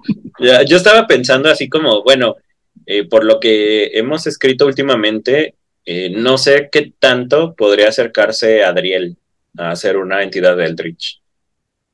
Creo que sería como más bien un títere más de este. Ella y otros, porque supone que los antagonistas de esos son parte de un culto suicida que están siendo manipulados por esta entidad. Y la idea de la. La idea era que supuestamente la diosa que empezó la vida ahí quería que todos fueran inmortales para que también sobrevivieran este ciclo de inmortalidad y que fueran creando más dioses, recuperando los dioses que habían perdido gracias a este, este desmadre. Pero falla, porque otro dios que también había sido manipulado por él, que era su hermano, eh, los hace mortales de vuelta, entonces arruina básicamente los planes y los deja ahí como a la deriva por su cuenta. Este, ok. Entonces, ¿no tienes entidades Eldritch que sean como de menor escala, que no sean dioses, por ejemplo? Fíjate que no he pensado en eso. Eh, debería haber, pero mucho eso lo, lo, manejo como pesadillas. Hay una entidad que se llama Omenon, que es una pesadilla tal cual. Lo que pasa es que acá en esta historia no hay demonios, los demonios son pesadillas que invaden el mundo real. De hecho, en un punto de esa como edad de la locura que les había contado en la historia, esta criatura llamada Omenon invade el mundo real y es una criatura Eldritch tal cual. Este, pero no lo había, fíjate que no la, eso me escapó por completo porque yo las manejo como pesadillas. Y lo mismo que son pesadillas tienen formas, o sea, es body horror 100%, ¿no? Este, pero sí, no lo, no lo había reflexionado hasta este momento, pero sí, tal cual eso pasa, o sea, esta criatura que solo existe en un mundo de sueños, en cierta forma, invade la realidad. Entonces, este, sí, ahora que lo, que lo pienso, ese mono, o sea, ese y otros que son también, pero como no lo refiero como algo desconocido, sino tal cual como pesadillas, entonces creo que por eso se, me fue. Sí, pero es que creo que ese es como uno de los grandes atractivos que logró Lovecraft. Todas las abominaciones Eldritch, o todos los dioses antiguos, eh, pues los puedes ver en pesadillas. Y bueno, también está Junji ¿no? Que creo que es de los grandes oh, creadores de abominaciones Eldritch también. Oh, Junji tiene una historia buenísima que se llama Hellstar Remina. ¿La conoces? Sí, claro, sí, sí, sí. De este planeta que devora planetas. Sí, que es literalmente un planeta rogue, pero que está vivo y es una entidad por sí sola. Muy, muy Sí, pero por ejemplo, en Uzumaki estoy pensando en esta. Bueno, en Uzumaki todo es una abominación Eldritch, pero por ejemplo, estos cuates que se transforman en caracoles, pues a fin de cuentas. incluso al final, ¿no? Cuando llegan al, Ajá, cuando llegan al fondo de la ciudad, que se dan cuenta que hay como una entidad viviendo abajo, que es lo que está transformando todos en caracoles. Sí, sí, sí. Entonces sí, creo que eso es como una cosa interesante. Sí. Ya ni siquiera dejamos que Pedrito nos aclarara si Sí, perdón, Pedro, este se me fue. perdón. No, no, no se pone, no, de hecho yo se estaba escuchando porque pues es que es que es que como mi ay, ¿cómo decirlo? Como mi historia se inclina más a lo, a lo caballeresco, este, siento que como que el tono de combinar una abominación Eldritch eh, como tal, o sea, tal cual la definición, si nos estamos refiriendo por Eldritch Abomination a horror cósmico o cosas que inexplicables para el universo, se me hace como que desentona mucho con el aire de mi historia. Entonces, Por eso ni siquiera se me pasó por la mente meterlas. Pero, así como que. ¿Y eso no entraría dentro de eso? Pues es que es una entidad que sí está dentro de las leyes del universo. Por eso es que no lo. También es antiguo, solo que no lo conocemos. Mm. más bien como si fuera como una entidad que, que, saliera de la nada, ¿no? Que fuera como. Porque por la historia, porque entiendo la historia de Pedrito, hay como los altos, que son como especie de dioses, y luego están las brinas. Pero es como si hubiera como otra entidad aparte que ni ellos conocieran, que llegara de la nada, ¿no? Porque hay como cierta como relación entre ambos, mm, ambos lados, entre los dioses y las criaturas que, que fueron creadas. Eh, se puede decir que en cierta forma la revelación de estos dioses a las criaturas menores sería como algo muy tenuemente Eldritch, pero creo que es muy específico, ¿no? Es, más bien sería como algo algo que fuera más allá de la comprensión y que fuera como pues también horrible, ¿no? Eh, creo que tiene que tener como ciertas pautas, ¿no? En cierta forma para que fuera eh, una Eldritch. Sí, es que mira, si nos vamos como tal, que bueno, eso ya está muy, muy afuera de pues la historia que manejo ya es como lore muy, muy profundo. Si te quieres ver super geek y preguntarme así como que todos los datos al 100%, este sería como, te diría que los tres omniscientes, que son pues los, meros meros de los etéreos, de, que de ellos nadie sabe qué onda más que los mismos etéreos y pues los etéreos no, nunca le ha dicho nada a sus creaciones de ellos y no tienen por qué decírselos porque pues no les importa. Pero sería como, eh, dale.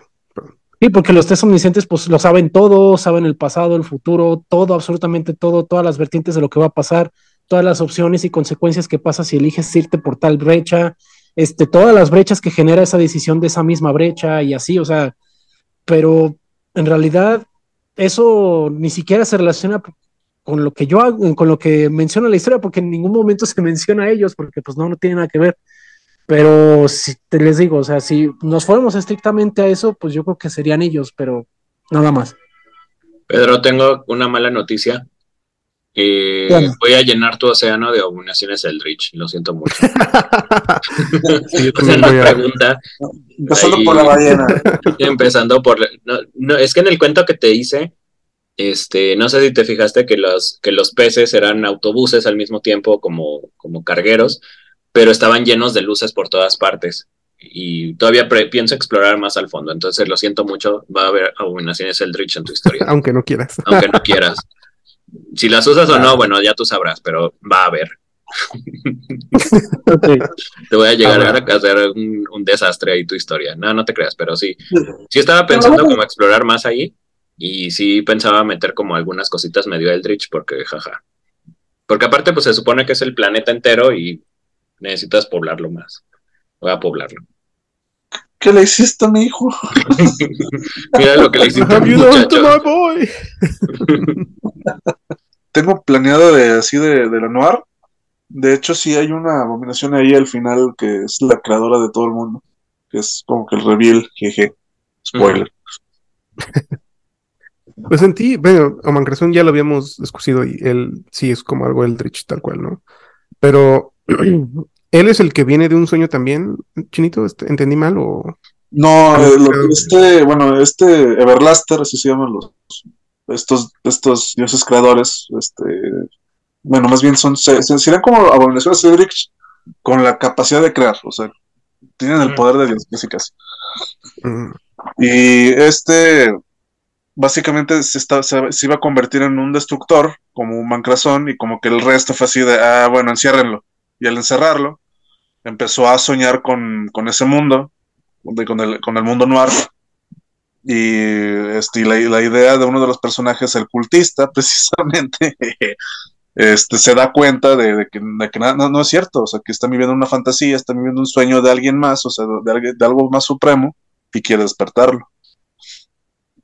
Y al despertar, pues ese mundo, pues obviamente era un sueño, no existió, y, es, y, ese, y esa criatura se transforma en un destructor, que es un, básicamente una, un Elrich todo horrible. ¿Vas a utilizar como cosas similares a, Link's Awakening? Eh, sí, estilo. Ajá. bueno, sí, ahorita que estábamos hablando de Eldritch Abominations, me acordé así y me dio el flachazo. No sé si les guste, este, no sé si conocen así como, por lo menos de nombre, así al azar, una serie que se llama Love, Dead and Robots. Sí. sí.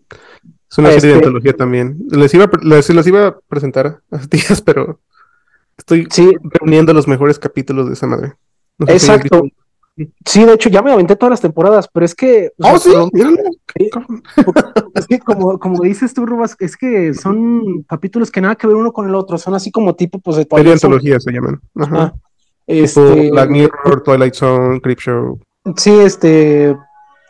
Ay, pues es que hagan de cuenta que en esta antología de Love, Dead and Robots hay un episodio en específico, porque sí hay muchos que están, a mi parecer, bien basuras. Este, ah, sí, la mayoría son. Ahí tengo, luego les pongo los que valen la pena, pero dale, dale.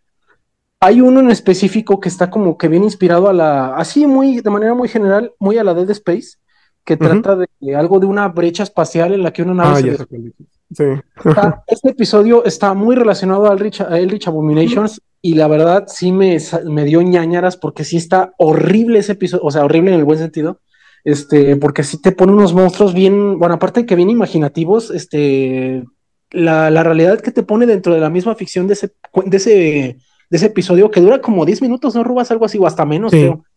Está brutal, está muy Está, está, eh, es como que la clara definición del horror cósmico, yo siento, y sí se ve que está muy basada en Dead Space, o bueno, o más bien Dead Space se basó en esa, o a lo mejor ah, este, ese episodio está muy basado en otra cosa, no sé, pero sí está muy, se le ve mucho la inspiración y creo que ese episodio sí les va a gustar mucho eh, con esto de que estamos hablando de las Eldritch Abominations. Está muy, muy padre ese episodio. Sí, la verdad, sí.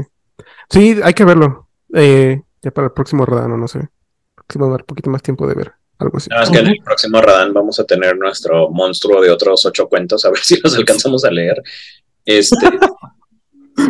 Sí, cierto. Ah, sí, sin contar el que les debo también. Porque yo según yo ya no iba a traer nada, pero no, sí. Este, otro que se me estaba pasando y también es así súper, súper Eldritch, la SCP Foundation. Oh, muy buena esa. Sí. Sí, todos los SCPs, o sea, o la mayoría ah, son criaturas Eldritch, o sea, a lo mejor no, no llegan a nivel de dioses, pero sí son criaturas Eldritch, ¿no? Tenemos, por ejemplo, y el que me gusta muchísimo, el de la entidad que crea libretos de teatro y que los asistentes a la obra de teatro ven una cosa bien diferente a lo que está pasando en realidad y al final se terminan suicidando o los mata a todos o una cosa así. No me acuerdo cuál es ese Es el rey amarillo, ¿no? El rey no Ajá, creo que sí es de Yellow King o es... sí, de Yellow King, algo así. Pues que el Yellow King lo han referenciado ya en muchos lados, porque ya salió, no me acuerdo en qué otro lado, creo que también hay un juego, no me, no me acuerdo. Pero es, esto, es una, es más, déjame buscarlo. Pero es esto, una entidad Eldritch que, que manipula la, la percepción de la gente y hace que se suiciden. De hecho, uno de los anexos que es, es este, un pedacito de un guion. No sé si, si algo más se les ocurra de los Eldritch. Pues de Kirby es, es para niños. Oh, ah, ¿Cómo se me fue cierto Kirby? Porque incluso se supone que Kirby mismo es como una entidad de esas, pero pues, obviamente. ya está explicado y es algún tipo de dios. Bueno, no dios, lo que pasa es, de que en, el universo hay una materia del vacío y esa es neutra, pero si por ejemplo esa materia llega a, un lugar de corrupción y mal, se hace una entidad malévola. Pero si hay energía positiva, se vuelve pues, un ser del, bien, así completamente del bien. Eso se ve en el, en el, en el, ah, te lo presté, Sergio. Sí. El, eh, Star Allies. Star, Este es, algo pues, que sí, no, no, no, está más allá así de la comprensión eh, de, todo, ¿no? O sea, es parte de las reglas del universo, pero cómo juega con esas reglas es como que lo, lo no, a lo, mejor no es aterrador, pero sí que te quedas pensando de ok, sí, pero ¿por qué? Y este, muchas de las abominaciones que tiene Kirby, una que hay que resaltar es incluso un concepto, o sea, es un concepto manifestado que es, el cero, o sea, ¿qué es lo que quiere esta entidad? Pues eso precisamente, que reducir todo a cero, a la nada, o sea, a la nada, ¿cómo decirlo? Absoluta. Ese sería como que el objetivo de, este ser que, tiene capacidad de crear materia oscura que se manifiesta en, pues, precisamente los monstruitos que invaden este, la Popstar. Y, y, tiene esta, este, gran ojo Y luego, luego, uno se pone a pensar de que muchos de los enemigos, de hecho, la gran mayoría de los enemigos de Kirby tienen este ojo marcado. O sea, siempre es un ojo, un ojo, un ojo, un ojo. Y está curioso pensar que como, como estas entidades que tienen un ojo van a un lugar que se llama Dreamland, o sea, el, país de los sueños. Y este ojo está abierto, o sea, es como una forma de que estuviera despierto y va a despertar Dreamland. O sea, es, es un juego muy, muy agradable, muy bonito de eso. También una, una criatura que se que no empieza Eldritch, pero se hace es este Marx, ¿no? Que es, es, el mejor villano de Kirby. Es horrible porque aparentemente es un habitante de, Dreamland, donde, supuestamente todo es perfecto, o sea, es, idílico incluso. Y tiene la capacidad de, hacer maquiavelizaciones para seguirse con la suya. ¿Por qué, es eso? ¿Por qué es eso? Tiene conocimiento de los cometas, que es una tecnología ancestral, que pueden, que tiene la capacidad de manipular la realidad para conceder deseos. Y luego todo tiene la malicia para arrebatarle el, el deseo a Kirby para transformarse en esa cosa horrible, ¿no? Que es básicamente un monito sin brazos con su... ¿Quién, Marx? Que va rebotando con su pelotita, ajá, que va rebotando con su pelotita aparentemente todo adorable e inofensivo y resulta ser un... Eh, pues una abominación también, ¿no? Se convierte en una. De hecho, y eso es lo que le comentaba al chino hace mucho, que a pesar de que todas las criaturas en Kirby son así como, pues inocentes o que ah, buscan el bien, Marx, a pesar de que parece, parece ser parte de ellos, en realidad en el momento perfecto se, se vuelve igual de mezquino que pues nosotros, ¿no? Que un ser humano normal, común y corriente de nuestro, que nosotros conocemos, ¿no? Este, y es raro, ¿no? Porque para nosotros un ser humano más no nos parece extraño, pues como, ah, pues, perro come perro, ¿no? Pero para este mundo donde todo se supone que es como pastel e idílico y así, es como raro. Es como si de pronto en un personaje de los ositos cariñositos alguien tuviera como la malicia de hacer algo muy, muy cabrón, ¿no? Es como de, oh, ¿de dónde salió esa malicia del mundo real en este mundo eh, perfecto, ¿no? O sea, es algo muy extraño. Sí, porque aparte se, aprovecha de la ignorancia de los otros, ¿no? O sea, como que usa su, usa su falta de conocimiento, volviendo a lo mismo, ignorancia, para ver de qué manera como medio manipularlos, medio moverlos por aquí, por allá, para lograr sus objetivos. O sea, sí, eso es muy humano, como tú dices, pero no deja de ser como monstruoso. Inquietante. Y, ya, y ya, pues ahora sí que en su conformación Eldritch se divide en dos. Sí, se divide en dos y, crea un agujero, un, como un portal, un agujero de gusano que, lleva a Kirby, bueno, si, se absorbe Kirby lo lleva a una dimensión donde solo existe el dolor. O sea, ¿qué rayos? Creo que también los Cenobites, ¿no? Ahorita que hablas de esto. Los Cenobites serían entidades semi-Eldritch digo, no, no nivel Dios, pero. Fíjate que los Cenobites, tal, a lo mejor tal cual no, pero se supone que en la novela de, de donde vinieron los Cenobites, el Hellraiser, hay una entidad llamada Leviathan, que ese sí tal cual es un dios Eldritch. Eh, vive en este mundo infernal donde los Cenobites viven y son como sirvientes de esta criatura. Creo que los Cenobites serían como los cultistas de esta criatura Eldritch gigantesca. En la película lo representa. Bueno, en el libro se supone que es como una madre con tentáculos y caras y la chingada. Pero en la película dijeron, no, no tenemos presupuesto para eso, Clive, no estás chingando. Y lo hicieron como una especie de, de, rombo gigante. Y que es como un prisma gigante. Las dos ideas me parecen. De hecho, tengo que confesar que la película, me, me el, el, Leviathan de la película es mucho más original, porque ¿cuántas entidades Eldritch no hemos visto con caras y tentáculos y así? sí, pues realmente. Pero uno que es tal cual una forma geométrica y que tiene como este sonido que es eh, ininterrumpido, está muy, muy, muy chido el concepto. Más porque haz de cuenta que tiene como una especie de luz, que es como una especie de faro, pero el faro en vez de proyectar luz, proyecta sombra. Y cuando las sombras le tocan a alguien, empieza a tener visiones tipo Event Horizon, básicamente. este, y empiezan como a pues perder la razón, básicamente. Perdón, Chino, te interrumpí vilmente, pero por la dimensión del dolor no podía dejar pasar Hellraiser. No, no, adelante, de hecho creo que va un poco de la mano. No, de hecho, pues ahí queda el tema de Kirby, de hecho, este, la verdad, este creo que hay que, sí, este, hay un meme que ya es viejo, es viejo, pero yo no lo he encontrado, de que tenemos el fase 1, que, ah, sí, de hecho de lo que va relacionado con los foreshadowings, creo también. O más, más bien el plot twist, de que cómo cambia el juego radicalmente. De que pasar así adorable a algo no tan adorable. De que y así, este, Kirby una buena mañana come un pastel. Luego fase 2, este, con ayuda de la varita mágica, este, Kirby derrotó a Dios. Como, ah, caray, a ver, espera. o sea, ahí sí hay un, un quiebra así. Pero hay una historia que es tal cual Eldritch, 100%, y es también plot twist, de cierta forma. Em, y es en Earthbound. En Earthbound. Ah, no, oh, sí. Oh, sí. Te enfrentas con una criatura llamada Gaigas que, es, que me recuerda un poquito al enemigo de Chrono Trigger, que, cuyo nombre olvido ahorita. Mm, Lavos. En el sentido que Lavos, que también tiene el mismo concepto, que es algo tan poderoso, tan monstruosamente poderoso que no puedes derrotarlo en el presente. Tienes que viajar al pasado cuando es débil y ahí es donde tienes que derrotarlo. E incluso ahí te pone una chinga. Lo cual no, Chrono Trigger es, es, una belleza también.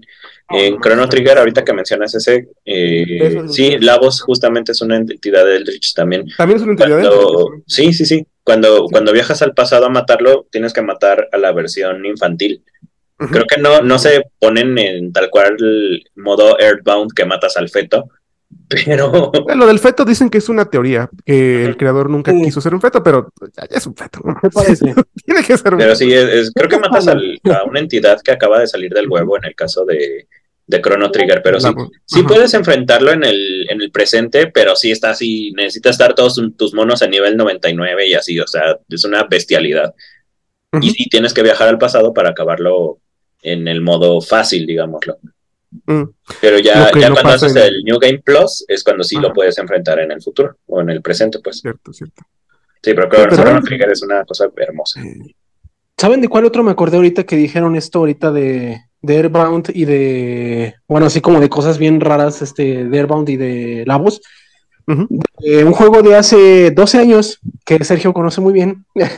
Este, todos lo conocemos, pero Sergio en particular, porque Sergio me acuerdo que tanto, tanto él como yo estábamos bien pegados a ese, en Skyrim.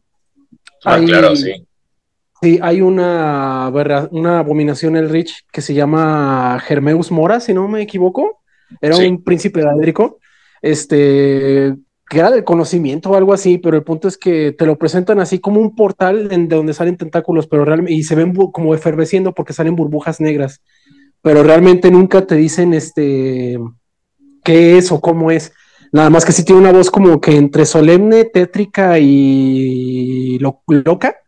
Este, todo lo que involucra la quest de Germeus Mora está muy padre porque se ve que llegas hasta la parte más norte norte de Skyrim y te encuentras con un viejo loco que quiere encontrar un, la manera de, de agarrar un artefacto daédrico que está hecho de piel humana y de otras especies, el cual le pertenece pues a este Germeus Mora. sí, es un Necronomicon, básicamente. Ajá, es un Necronomicon básicamente. Entonces, todo lo que involucra toda la, la quest de Germeus Mora, y aparte de que visita su reino, y hagan, y hagan de cuenta que su reino es como. Son túneles este, que se van formando con paredes que parecen de biblioteca porque están llenas de libros y hay páginas por todos lados flotando y todas esas páginas se van, todos esos libros se van retorciendo para formar muros, formar laberintos, piso, techo, todo y te van dirigiendo este, poco a poco pues a tu objetivo, que es al final este, que te encuentras con un dragón tipo Eldritch, pero bueno, eso ya es agregado, ¿no? De Skyrim, porque pues Skyrim igual a dragones. Pero el punto aquí es que todo lo, toda la construcción que hay atrás de Hermeus Mora y en ese contenido descargable que tiene Skyrim, sí te deja como de, ay, güey, porque salen cosas bien raras, bien extrañas, o sea, luces flotantes, todo está como verdoso, pantanoso, y luego, de hecho, hay como pantanitos en donde salen como también más criaturas Eldritch que son como cutulos chiquitos que te empiezan a escupir baba negra y así, o sea, todo, el concepto que está detrás de esa quest está muy bueno.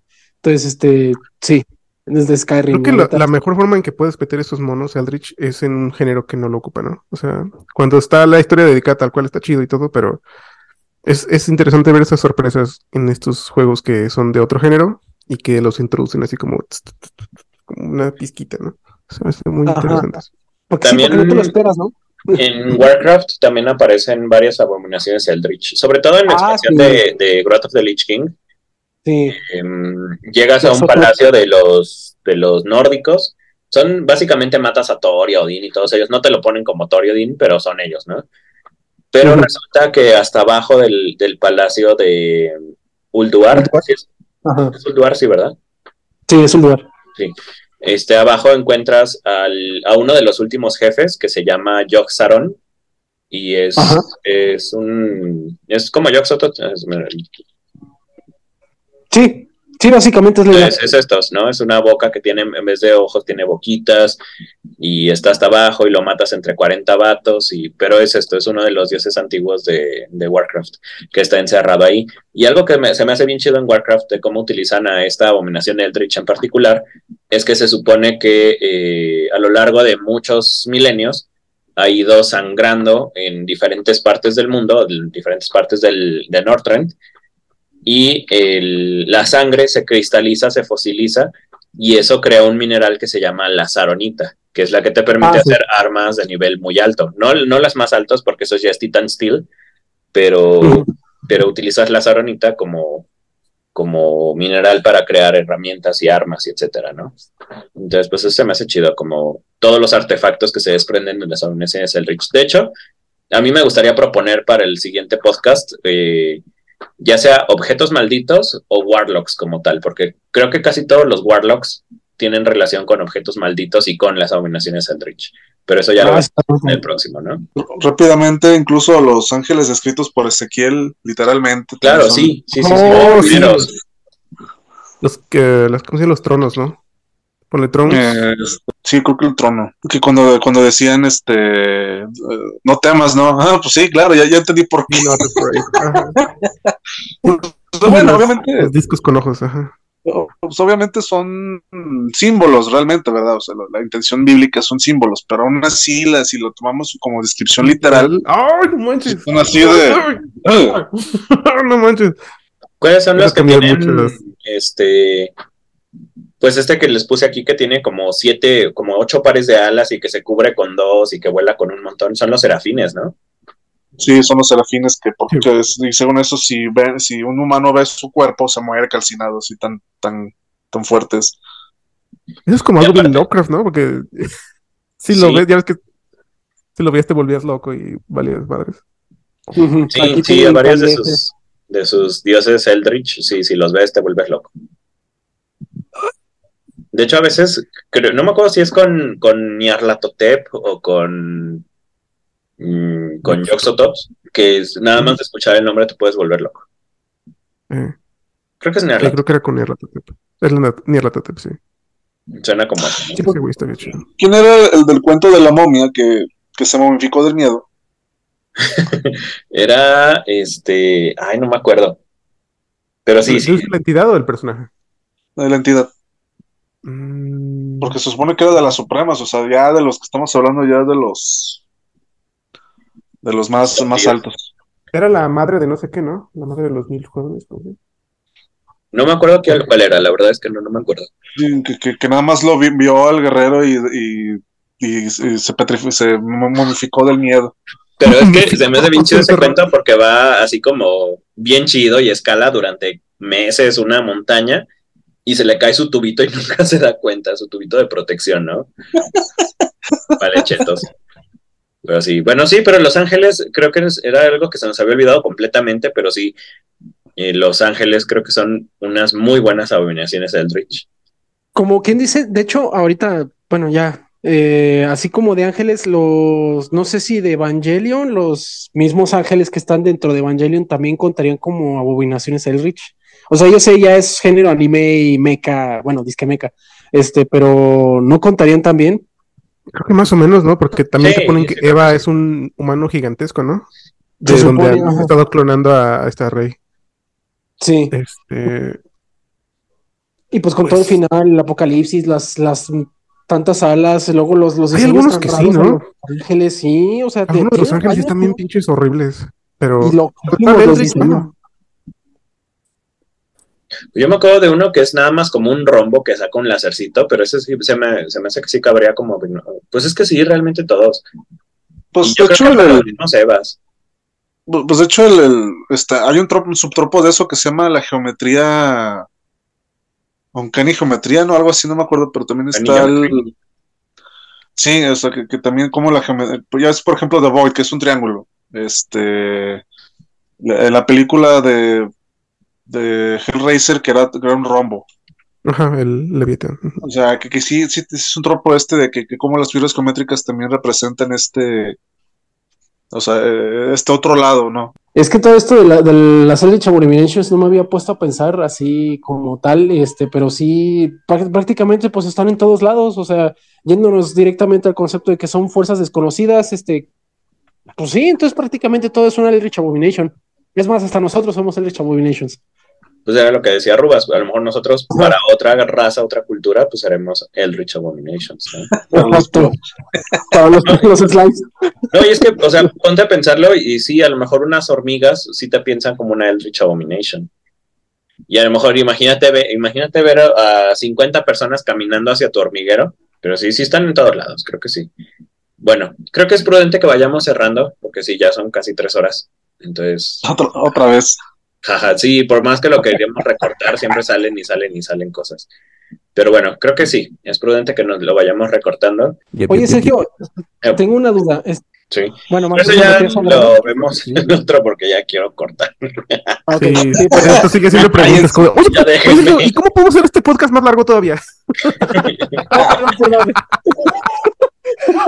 sí, sí entra. Pero bueno, esos son los temas que vienen, ¿sale? Eso obviamente lo voy a quitar yo creo que agarro de lo final que hablamos del otro y ya, todo lo que vamos a discutir, que vamos a hacer después, pues ya no va a ser. no, para terminar, Pedro, por favor. Lo siento, lo siento. Por Dios. Por favor. Está chido, pero lo vemos después. como Pedro, cállate ya, por favor. Pedro, por favor. Mira, ese sí, ya cállate. Me estás haciendo batallar.